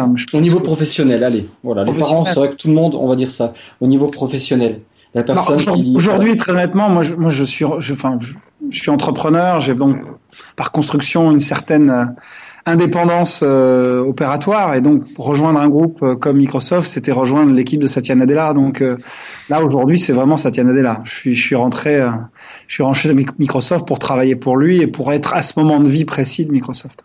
Au moment où vous êtes rentré, c'était c'était Satya Nadella ou c'était encore Balmer? Alors non, quand je suis rentré, Satya Nadella démarrait juste. Il était déjà là. Euh. Comme je vous l'ai dit, j'ai, voilà, j'ai, j'ai j'ai découvert, j'ai redécouvert Microsoft parce qu'une entreprise que j'avais le grand bonheur d'accompagner a été rachetée par euh, Microsoft, et euh, j'ai redécouvert Microsoft et j'ai surtout découvert ce que Satya Nadella faisait, et des changements qu'il a opérés jusqu'au rachat de Minecraft. Tout ça m'a complètement convaincu que c'était là où je voulais travailler. Vous jouez à. Minecraft? Absolument. je, suis un- non, je suis vraiment un fan absolu de Minecraft. Euh, une question que j'ai pas notée, que je me souviens, je vais vous la poser parce qu'elle me paraissait rigolote. Vous préfériez aller, alors attendez, aller jouer au basket avec Balmer ou au bridge avec Bill Gates? C'est deux personnalités très différentes. Je pense qu'on peut à la fois jouer au bridge et aller au basket, mais euh, c'est clair que non, j'aime vraiment les deux. Je, je, je- j'ai eu le plaisir de croiser Bill Gates euh, très très modestement et fugitivement quand, quand je travaillais euh, encore une fois en 95 avec euh, les équipes de Windows. Et Balmer, c'est, autre chose, mais l'énergie qu'il porte est assez incroyable. Quel est le meilleur conseil que vous pourriez donner à un jeune entrepreneur? Alors, probablement de, de bien s'entourer, c'est- c'est c'est quelque chose qu'on dit beaucoup, mais c'est vraiment tellement essentiel. Il n'y a pas d'aventure entrepreneuriale sans équipe, sans valeur partagée, et après d'être obsédé par son client et, euh, et, et, et- et d'être complètement rivé à sa trésorerie. Si on a la meilleure équipe, qu'on est obsédé par son client et qu'on gère bien sa trésorerie, après le reste, c'est beaucoup plus facile. Hier, je discutais avec Pierre Lagarde et je lui dis écoute, euh, là il est à Corp et euh, il se levait tôt et je lui dis écoute, viens, euh, on va discuter euh, avec ton chef et euh, bah là il répond pas. c'est juste dommage. Il était là, oui, à, à 4 heures, mais je pense qu'il a dû se rendormir peut-être. J'espère que vous allez laisser- vous dormir parce qu'il en plein hackathon, le pauvre, donc euh, il faut qu'il ait son énergie à fond. hein. Euh, on peut parler un petit peu des futurs ex tech, tech- des futurs ex tech days. Alors, C'est pour les 10 ans aussi. Ça va être les 10 ans, et donc ça, ça- les 10 ans, c'est un bel âge pour aussi réinventer des choses. Euh, et sur le coup, Pierre, euh, qui, qui pilote particulièrement ce, ce projet, euh, s'y s'y implique avec beaucoup de talent et beaucoup d'énergie. Euh, la réalité, c'est que, comme je vous dis tout à l'heure, les développeurs aujourd'hui sont plus seulement à exécuter des développements, ils sont à penser, à concevoir les applications qui elles-mêmes changent la façon dont euh, les organisations, les entreprises fonctionnent. Ça correspond aussi, encore une fois, à la philosophie de Microsoft qui veut donner les moyens à tous ceux qui veulent changer le monde d'y arriver, euh, de libérer ses ambitions. Donc, on s'est dit qu'il fallait peut-être plus centrer le sujet sur euh, ce qu'on faisait de la technologie, tout en continuant à parler autant de technologie. Mais finalement, on va essayer d'être beaucoup plus dans les usages, le partage d'expériences, tout en étant aussi pointu et je l'espère aussi intéresser tous les développeurs et, euh, et le monde de l'IT qui nous rend visite et qui nous fait confiance tous les ans. On va aussi essayer d'être un peu plus euh, ouvert euh, parce que c'est la euh, grande et belle dynamique de Microsoft aujourd'hui. Euh, donc à la fois on veut être un, un moment de rencontre fort pour ceux qui s'intéressent aux technologies Microsoft et on veut le rester, mais on veut aussi ouvrir à, à ceux qui ne nous connaissent pas ou qui nous connaissent plus euh, et, et leur montrer un peu ce qu'on est capable de faire pour eux. Hum, D'accord. Je Pas d'indice si sur le nom? Pas d'indice sur le nom. D'accord. Ça sera dévoilé à peu près à quel moment Au moment de l'annonce des, tech... enfin, des futurs Tech Days? oui, voilà, exactement. D'accord, ok. Euh, sinon, moi j'ai entendu parler de, de l'ambiance qui régnait dans les bureaux euh, de la division des X. Il paraît que euh, ça joue pas mal au nerf. Non, ça vous dit Quoi au, au nerf, tu sais, les, les pistolets avec les balles en mousse. On Ah. a parlé de, de pistolets assez gros avec. euh, On, a- on, a- on, on, a- on, on est, on, a- on a une, bonne- on va dire qu'on est des geeks, alors forcément. On a des moments où on se lâche un petit peu. Voilà. Donc oui, oui, on est pas mal équipé en nerf, c'est pas faux. C'est Ouais. pas faux. Je, voilà. Après, euh, je vais pas vous dire que c'est pas une technique de management, hein, c'est. Je, je vois, je vois la photo à laquelle Guillaume tu fais allusion. Non, non, non, non, non, moi c'est c'est des propos qu'on m'a raconté. Ah mais moi j'ai vu la photo. Ah, j'ai pas vu la photo. Alors moi, je, moi, je voulais, je m'apprêtais à nier qu'il y avait des nerfs dans cette division, mais alors si vous avez des photos, évidemment, ça va rendre les trucs compliqués. ouais. Ça va être un odieux, un odieux montage. Ce sont des odieux là, mensonges. Bon, bah écoutez, euh, euh, moi, euh, j'ai fini ma partie. Je pense qu'on aurait 3 millions de questions. Euh, je répète à nouveau que je suis super content que vous ayez pu, vous ayez pu accepter ce, ce petit interview euh, pour le podcast. Avec grand Euh, plaisir. Guillaume, David, Cassim, je t'ai pas entendu une fois. Cassim, tu il parle tout le temps d'habitude. Il parle tout le tu temps. occupes 90% des émissions. Il, il attendait la question finale. non, ouais. Au niveau des devices, au niveau, c'est son truc, c'est son dada, c'est les techno Microsoft, euh, le hardware, et là rien. Euh, Mais est-ce que vous bah, êtes, euh, est-ce que vous êtes sollicité pour travailler ou pour donner des avis sur le hardware qui est en préparation? Est-ce que vous avez des infos à remonter aux équipes de chez Corp Alors, qui gèrent ça? Ce qui- alors, d'une manière générale, on, on, on l'est beaucoup plus sur euh, l'OS, sur euh, Oui, sans, sans doute, ouais. Windows, Surface. Donc là, on a des, des, des échanges très réguliers. Et, et le hardware, effectivement, un peu moins. Maintenant, on est amené à avoir des protos en, en avance et effectivement à travailler. euh, Non, mais des fois d'être Sur le capable de remonter des besoins de clients qui disent que ben, tel, matériel. plus- sur le coup, c'est c'est- c'est plus nos collègues qui vendent le matériel, qui font ce type de retour. Nous, après, on essaie de trouver les meilleures opérations, euh, les meilleures idées, les meilleures applications euh, pour faire vivre le matériel. Donc, effectivement, de après, matériel. ouais. Après coup, vous pouvez peut-être le dire, là sur Facebook, vous en étiez au courant? En, Ici en France? Ah là, non, c'est passé, donc est-ce que vous le saviez? Est-ce que, la direction générale était au courant des produits qui arrivaient? Je ne vais pas vous surprendre en vous disant oui, bien sûr. En, Pa- en Paris, hein, je parle. Hein. Ouais, mais je parle à Paris. D'accord. D'accord. Euh, Il y en aura en France? Forcément. J'espère bien. C'est vraiment euh, mortel le device. Et la mortel. surface bande? J'ai Et la surface lu à un bande? moment donné, ça a La surface bande, elle arrivera aussi. Elle arrive un peu plus tard que ce qu'on voulait, mais parce que justement, on a vraiment un succès plutôt euh, plus- plutôt excitant. Et bon, voilà. Après, il faut savoir les fabriquer euh, au bon rythme. C'est c'est sur surface bande, mais on a plein de projets sur surface bande aussi. Ouais. Ouais. Il y a des preneurs. Euh, bah moi du coup je voulais juste demander, justement demander euh, sur euh, l'outil de travail euh, parce qu'on a, on a parlé des smartphones tout à l'heure et euh, savoir plutôt sur euh, bah, le- quel est l'outil de travail principal en fait euh, plutôt euh, smartphone tablette euh, je personnellement- il y en a qui arrivent à il y en a qui arrivent à travailler avec une tablette euh, oui oui voilà euh, un Moi, moi, ordinateur Moi, je suis, moi, j'ai une Surface Pro 3 et je, je Ouais. suis vraiment euh, fan. Voilà. Donc après, euh, bon, après parce que dans mon boulot, je, fais euh, sur le coup beaucoup d'office. Hein, je, je, navigue entre euh, Outlook, PowerPoint, Word, Excel. Donc forcément, la, la Surface est plutôt sympa. Et vous arrivez encore à trouver le temps de développer avec tout ce que vous faites? Non, très sincèrement, non. J'ai fait, euh, j'ai fait si. Alors après, je vais dire ça et, et- et ça montre ma grande ouverture. hein. J'ai fait, euh, j'ai fait un gros programme en Java pour montrer à mes enfants euh, parce que c'était, il se que c'était plus simple par rapport à ce qu'ils voulaient faire. Euh, deux trois trucs, mais, voilà, c'était très personnel. C'était il y a un mois et demi, mais effectivement euh, codé au sens où euh, David ou Pierre le font, malheureusement. Moins. Ouais. Ceci dit, il faut être honnête. Hein, j'ai jamais été le meilleur codeur du monde, donc peut-être que c'est pas plus mal que j'arrête de coder, mais en tout cas, j'ai un grand bonheur de bosser avec des codeurs et, et de bosser dans un environnement de développement. C'est ce que j'aime vraiment. Mais à, au fond de moi-même, c'est voilà, magique pour moi toujours. Depuis euh, le jour où j'ai appris à programmer à 7-8 ans et, et jusqu'à aujourd'hui, je, je, je, je trouve que c'est extraordinaire de pouvoir programmer. D'accord. Bon, mais je pense qu'on a fait à peu près le tour, mais c'est vrai, comme tu disais Christophe, on aura encore des milliers de questions à poser. Bah, J'espère qu'on se reverra et qu'on se Bah reparlera oui. sur le coup. Bah oui, bah peut-être au Future Tech Days. Avec grand plaisir, Voilà. avec grand grand plaisir. Ou si vous passez à Microsoft, euh, et vous et vos auditeurs, n'hésitez pas. D'accord, mais c'est très gentil. Ben, merci beaucoup. On va peut-être Merci à vous retenir trois. plus après. Et euh, Merci, Nicolas. En tout cas, merci. donc, à une prochaine fois. Merci Avec grand plaisir, à bientôt, au revoir. Au Au revoir, revoir. Nicolas. Merci. au revoir Hello, I'm Bill Gates.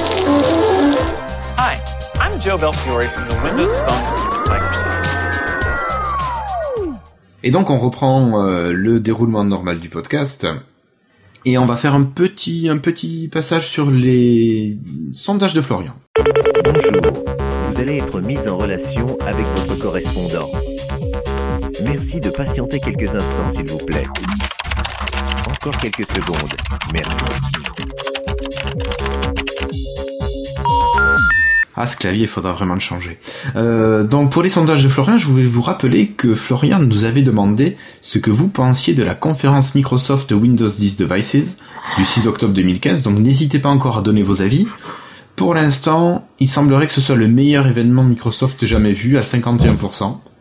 Euh, en ce qui concerne les produits de la fin 2015, Florian vous demandait ce que vous alliez acquérir ou pas euh, comme matériel Microsoft. Alors, euh, est-ce que ce sont des Lumia, des MS Band, des Surface Book, des Surface Pro, des accessoires ou bien même de l'HoloLens? Eh ben, il semblerait que pour l'instant ce soit les Lumia à 65% qui sont en tête et le MS Band à 32%. Et Voilà. Personne pour le HoloLens alors? Alors l'HoloLens, si, si, on a de l'HoloLens, mais on est à 5%, on est à 15% pardon avec 5 votes. Donc surtout n'hésitez pas à laisser votre avis sur le sondage. On n'a pas eu le temps de beaucoup faire de, de publicité pour cette euh, publication, mais allez-y, euh, faites passer, donnez vos avis, euh, et on en reparlera d'ici 15 jours avec Florian. Donc je vais, je vais laisser continuer l'émission, puis je crois que c'est David qui va nous faire le prochain sujet.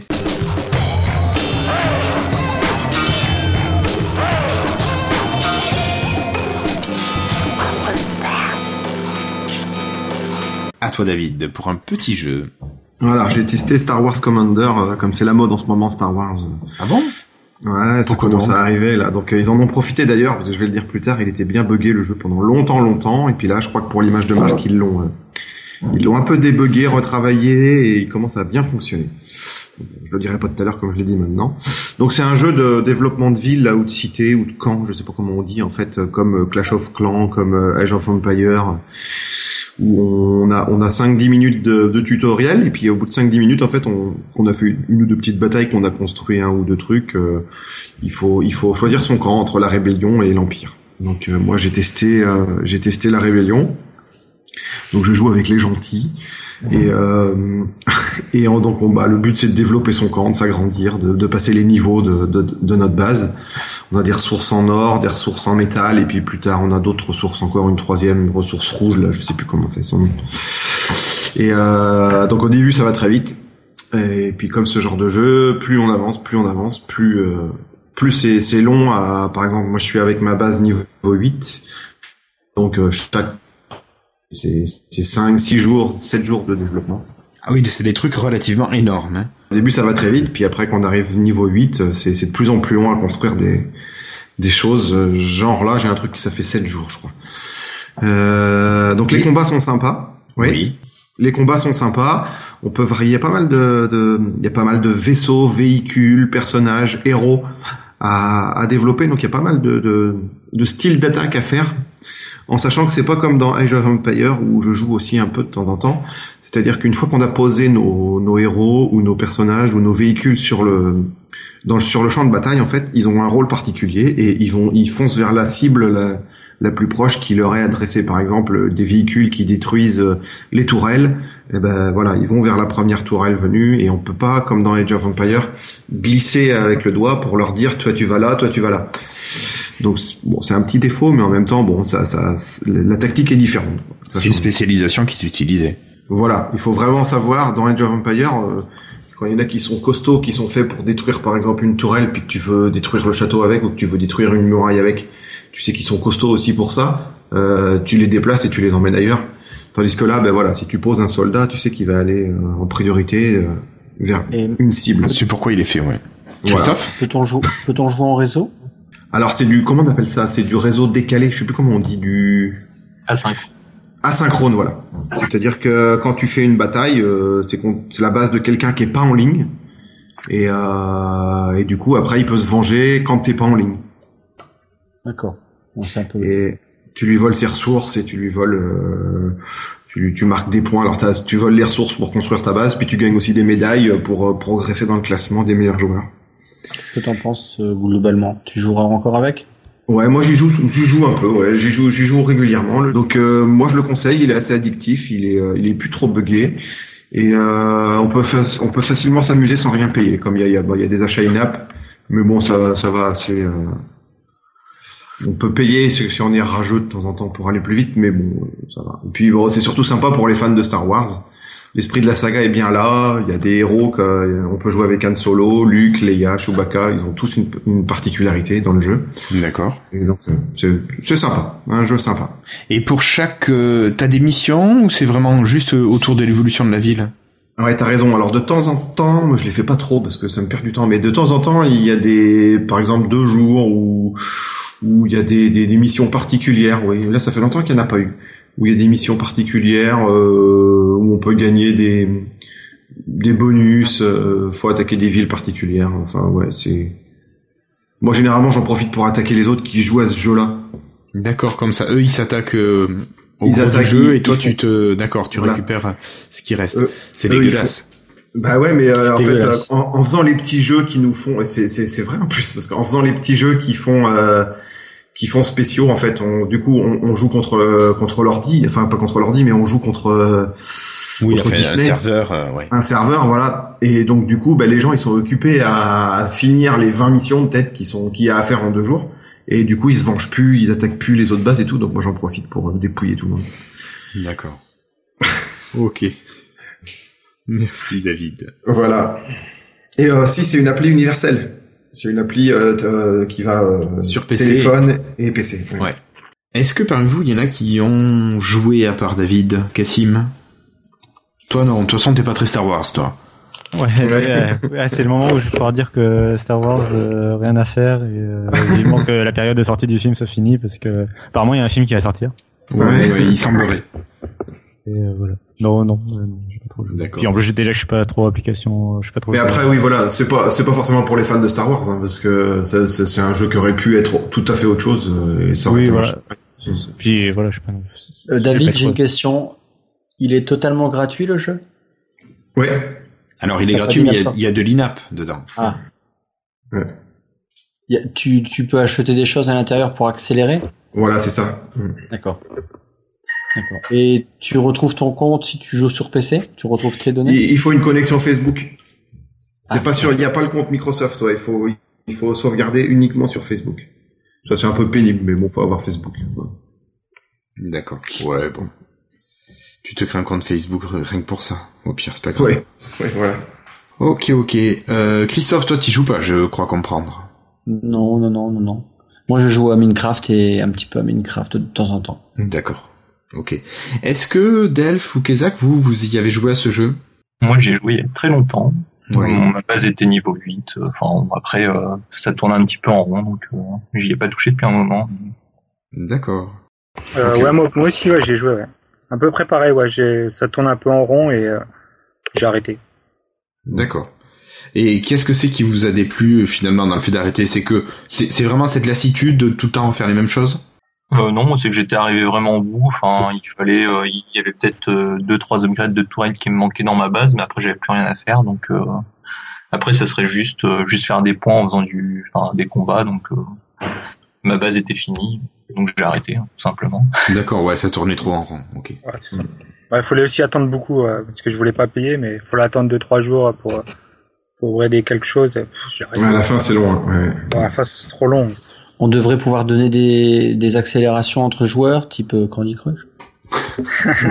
ah tiens, vous en avez pas parlé de la sortie du nouveau Candy Crush, tiens. Oh, mais on n'est pas Candy Crush, tu sais très bien. Ah ouais, mais bon, on a peut-être des gens qui nous écoutent qui apprécient Candy Crush. Écoute, ils ont le droit. C'est hein. vrai, c'est vrai, ils ont le droit, mais ils savent que nous, on n'est pas ça. Quoi. Ben non, mais bon. Un système d'alliance aussi, par contre, dans le jeu. Je sais pas s'il en a parlé, mais enfin, je, je crois pas. De Que- quoi? Euh, dans, dans Star Wars, hein. Un petit système d'alliance où tu peux envoyer des troupes, euh, enfin, dans l'alliance, entre guillemets. Et euh, enfin, lors d'un, lors- lorsqu'une base est attaquée, euh, les renforts vont, euh, vont aller aider ta, la base. Ouais, c'est vrai. Euh, bon, vous voyez quelque chose à rajouter ou on passe à la suite? Non. Bon, mais donc on passe à la suite.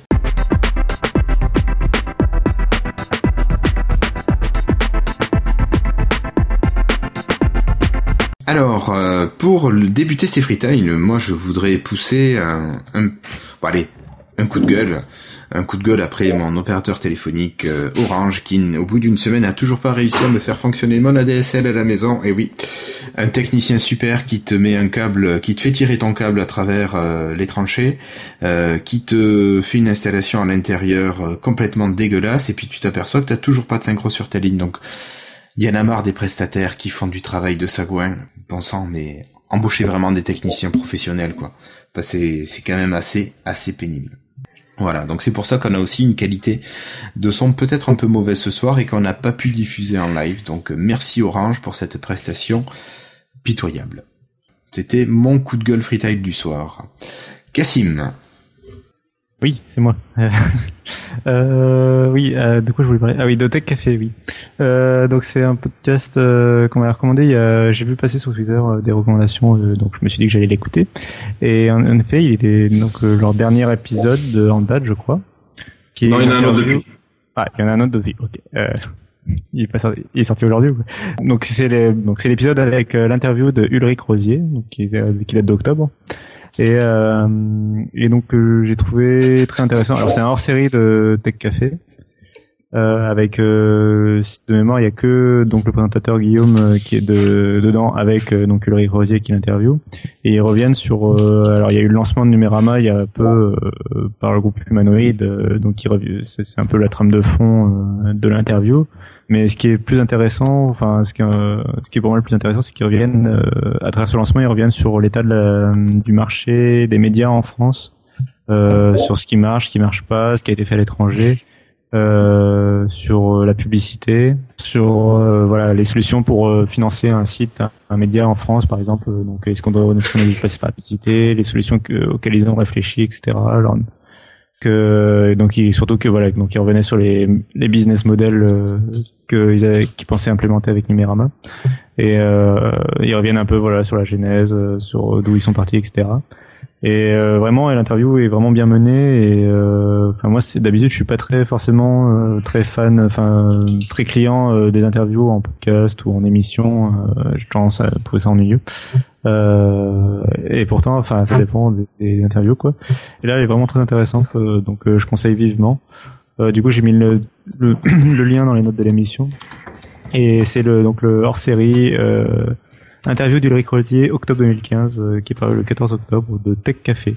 Et par ailleurs, c'est un très bon podcast, euh, Tech Café en général. D'accord. Ben, merci beaucoup, Cassim. euh, Oui, Cassim Oui, j'aurais peut-être juste mettre un disclaimer que oui, Ulrich Rosier, c'est mon patron euh, en théorie. euh, oui, enfin, j'ai pas non plus de. Enfin, oui, si, c'est mon patron. Donc tu Euh, apprécies quand ton patron est interviewé, voilà. C'est ça, voilà. Enfin, lors de cette interview-là particulièrement. Fayot, va.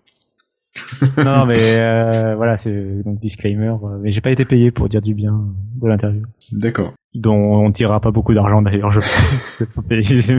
Mais n'empêche, on peut saluer Guillaume de, de Tech Café.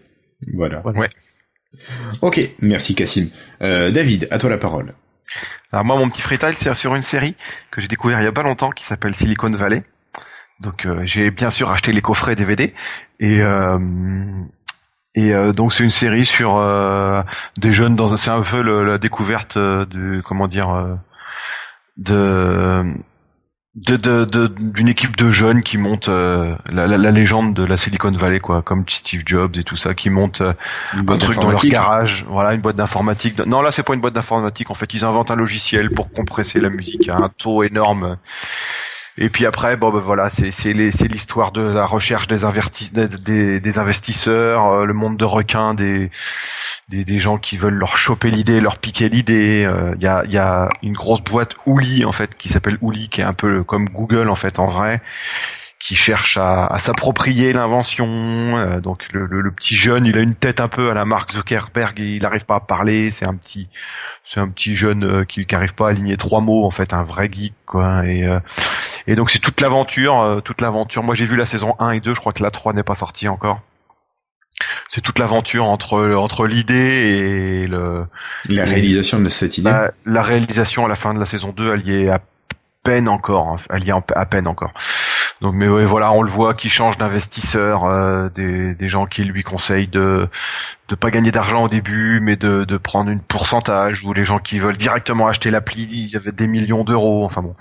Et euh, non, non, c'est super. euh, C'est pas une série qui vole euh, à mille lieues, mais ça se regarde, c'est sympa. C'est les, acteurs sont sont drôles, les, les répliques sont drôles. C'est c'est vraiment si si on ça, pour découvrir un peu le milieu de la Silicon Valley, on imagine un peu ce qui se passe là-bas quand on regarde ça, quoi. D'accord. Ok. Je connais. Ok. Vous avez pas personne a vu? Non, non, non. Ah, j'ai- Mais Christophe, connais. oui, il dit qu'il connaît, oui. J'ai vu moi. T'as vu les Ouais, deux saisons? J'ai vu que la première saison parce que j'ai pas été acheter la deuxième saison. D'accord. Donc, euh, ben écoute, Delph, à toi Delph, un petit freetail, quelque, quelque chose que tu voudrais partager avec nous en quelques mots? Bon, alors on va dire, euh, je vais parler BD alors, dans ce cas-là. Mon dernier gros gros coup de cœur, c'est une BD qui s'appelle Zombie tout court, euh, avec un S. Euh, donc je crois qu'il y a trois tomes et c'est un arc complet. Donc a priori il y a le quatrième tome qui va sortir, mais d'après ce que j'ai compris c'est un nouvel arc. Et donc c'est vraiment euh, c'est vraiment une bonne bonne BD. Donc euh, je, je la conseille. D'accord. Et c'est édité chez qui? Euh, Soleil je crois. Soleil, d'accord. Ouais, Ils font généralement des bons livres. Après, il y a aussi euh, Zombie Nécrologie qui, qui est un petit peu un spin-off. Je crois que c'est le même euh, scénariste, mais avec un autre dessinateur. Mais euh, enfin, je conseille l'arc zombie, donc qui est vraiment. Avec les trois épisodes, ouais. Après, euh, le rythme de sortie, ça doit être un tous les un an et demi, deux ans. Donc, euh, Ah, il faut les déguster, c'est même pas une page par pressé- jour. Faut pas être pressé, mais mais le, enfin le scénar euh, plus les dessins, enfin, c'est vraiment très très bien. Donc voilà. D'accord. Faire Oh. court. Ok, ok. Ben, merci beaucoup, Delph. Euh, Monsieur Kezak, à toi, tu as bien quelque chose à partager avec nous? Euh, ouais. Euh, je sais pas si Christophe en a parlé de d'une petite euh, petite chaîne sur YouTube euh, qui s'appelle DevOps. Il nous a parlé d'un podcast. Ouais, un podcast. euh, bah, c'est aussi une chaîne sur YouTube. D'accord. Et euh, c'est avec bah, avec Christophe et euh, son compatriote, euh, je Moi crois, c'est Denis Voituron. C'est pas moi. Mais c'est pas toi Quoi, tu fais des infidélités à Lifestyle Peut-être. Oh là là. Et euh, en gros, euh, c'est euh, en gros c'est un podcast qui parle un peu de des, des actualités de en général et de Microsoft. Et euh, beaucoup des développements et de de développement, tout ce qui tourne Ouais, autour c'est de beaucoup de développement. ouais. C'est pas du tout de la concurrence. Pas du tout. Non non, c'est pas du tout de la concurrence. C'est euh, complémentaire. je crois que ouais, hier il y a eu euh, un podcast qui est Putain de sorti super avec, euh, émission. Ouais, ouais, que, euh, en gros, euh, ce qui se passe chez Microsoft Corp, que franchement, ça m'a bien plu. Euh, avec, euh, c'était avec, euh, David avec Catu David, David Catu, ouais, qui nous a expliqué un peu le, tout le fonctionnement de chez Microsoft Corp, comment, euh, comment on développe, comment euh, sont remonter les bugs, et tout ça. Et euh, un beau podcast à suivre aussi. D'accord. D'accord, d'accord. En tout cas, c'est bien gentil. Ah, ça y est, tu as flatté l'ego de Christophe. euh, bon, est-ce qu'on a quelque chose à rajouter A priori, non?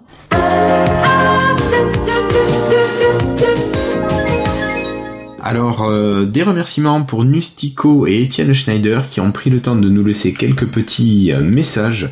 Alors, Nustico nous faisait remarquer que les magasins Leclerc vendaient les Lumia 630 à 49 euros. Voilà, bon, pour Madame Michu, ça peut être sympa. Et puis, euh, Étienne, lui, nous disait que à la fin, on parlait un petit peu en même temps, que Cassim finissait par parler des 950.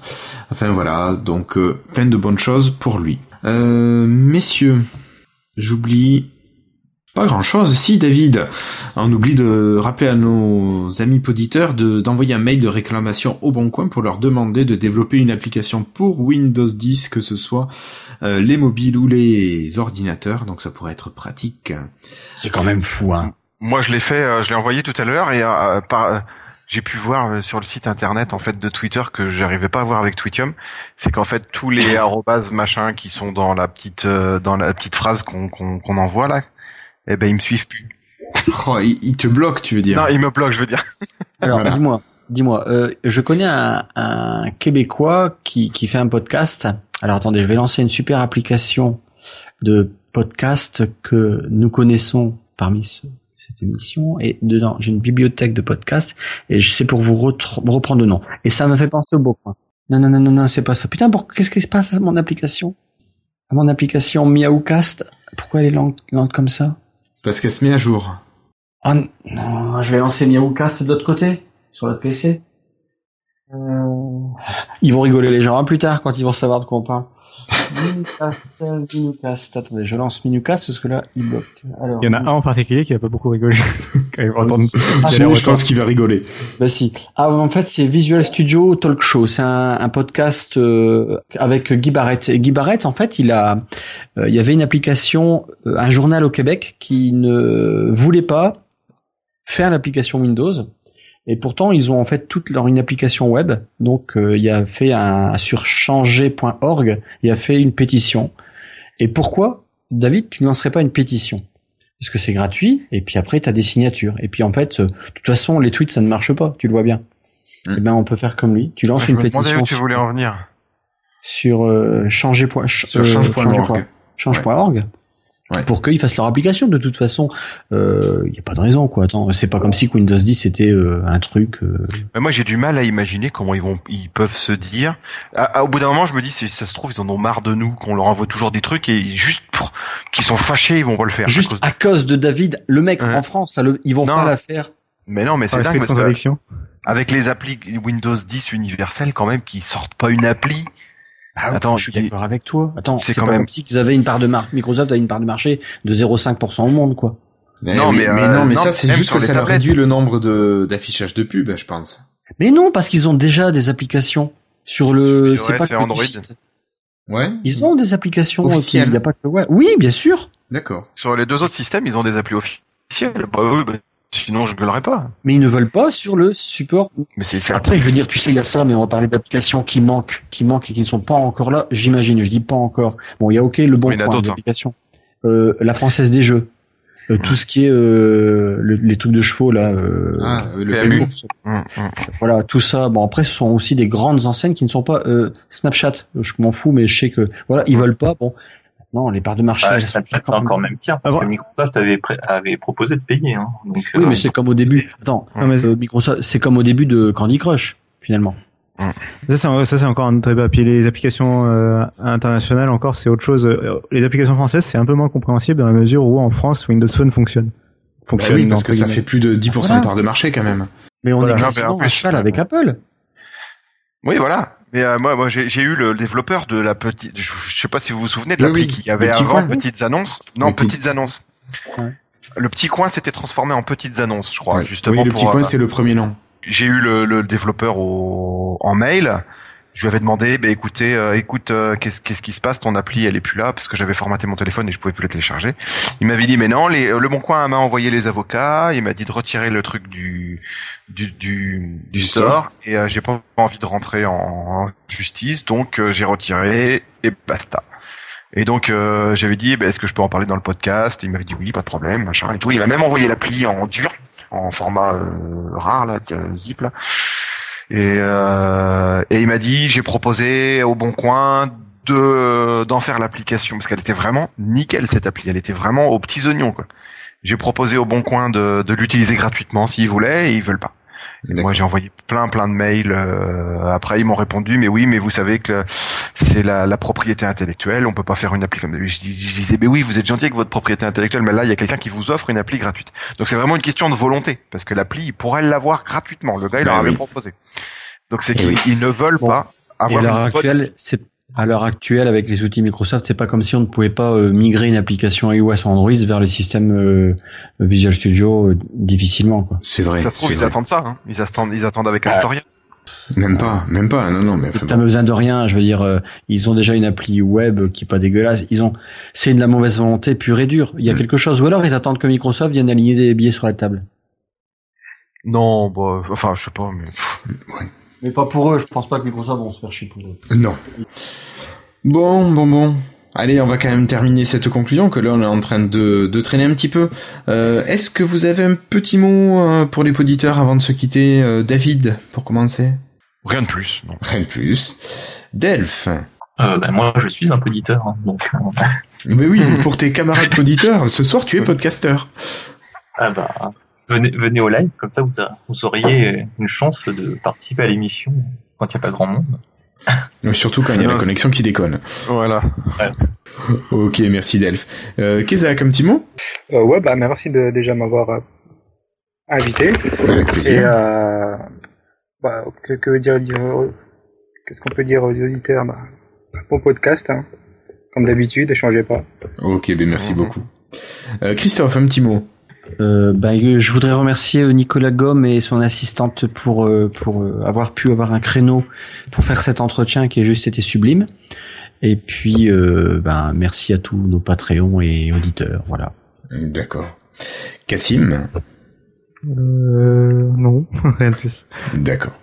Ben, en tout cas, moi, je vous remercie tous et je vous donne rendez-vous normalement d'ici une quinzaine de jours pour enregistrer l'épisode 74. En attendant, portez-vous bien et puis je vous dis à très bientôt. Au revoir tout le monde. Salut. Au revoir. Salut tout le monde.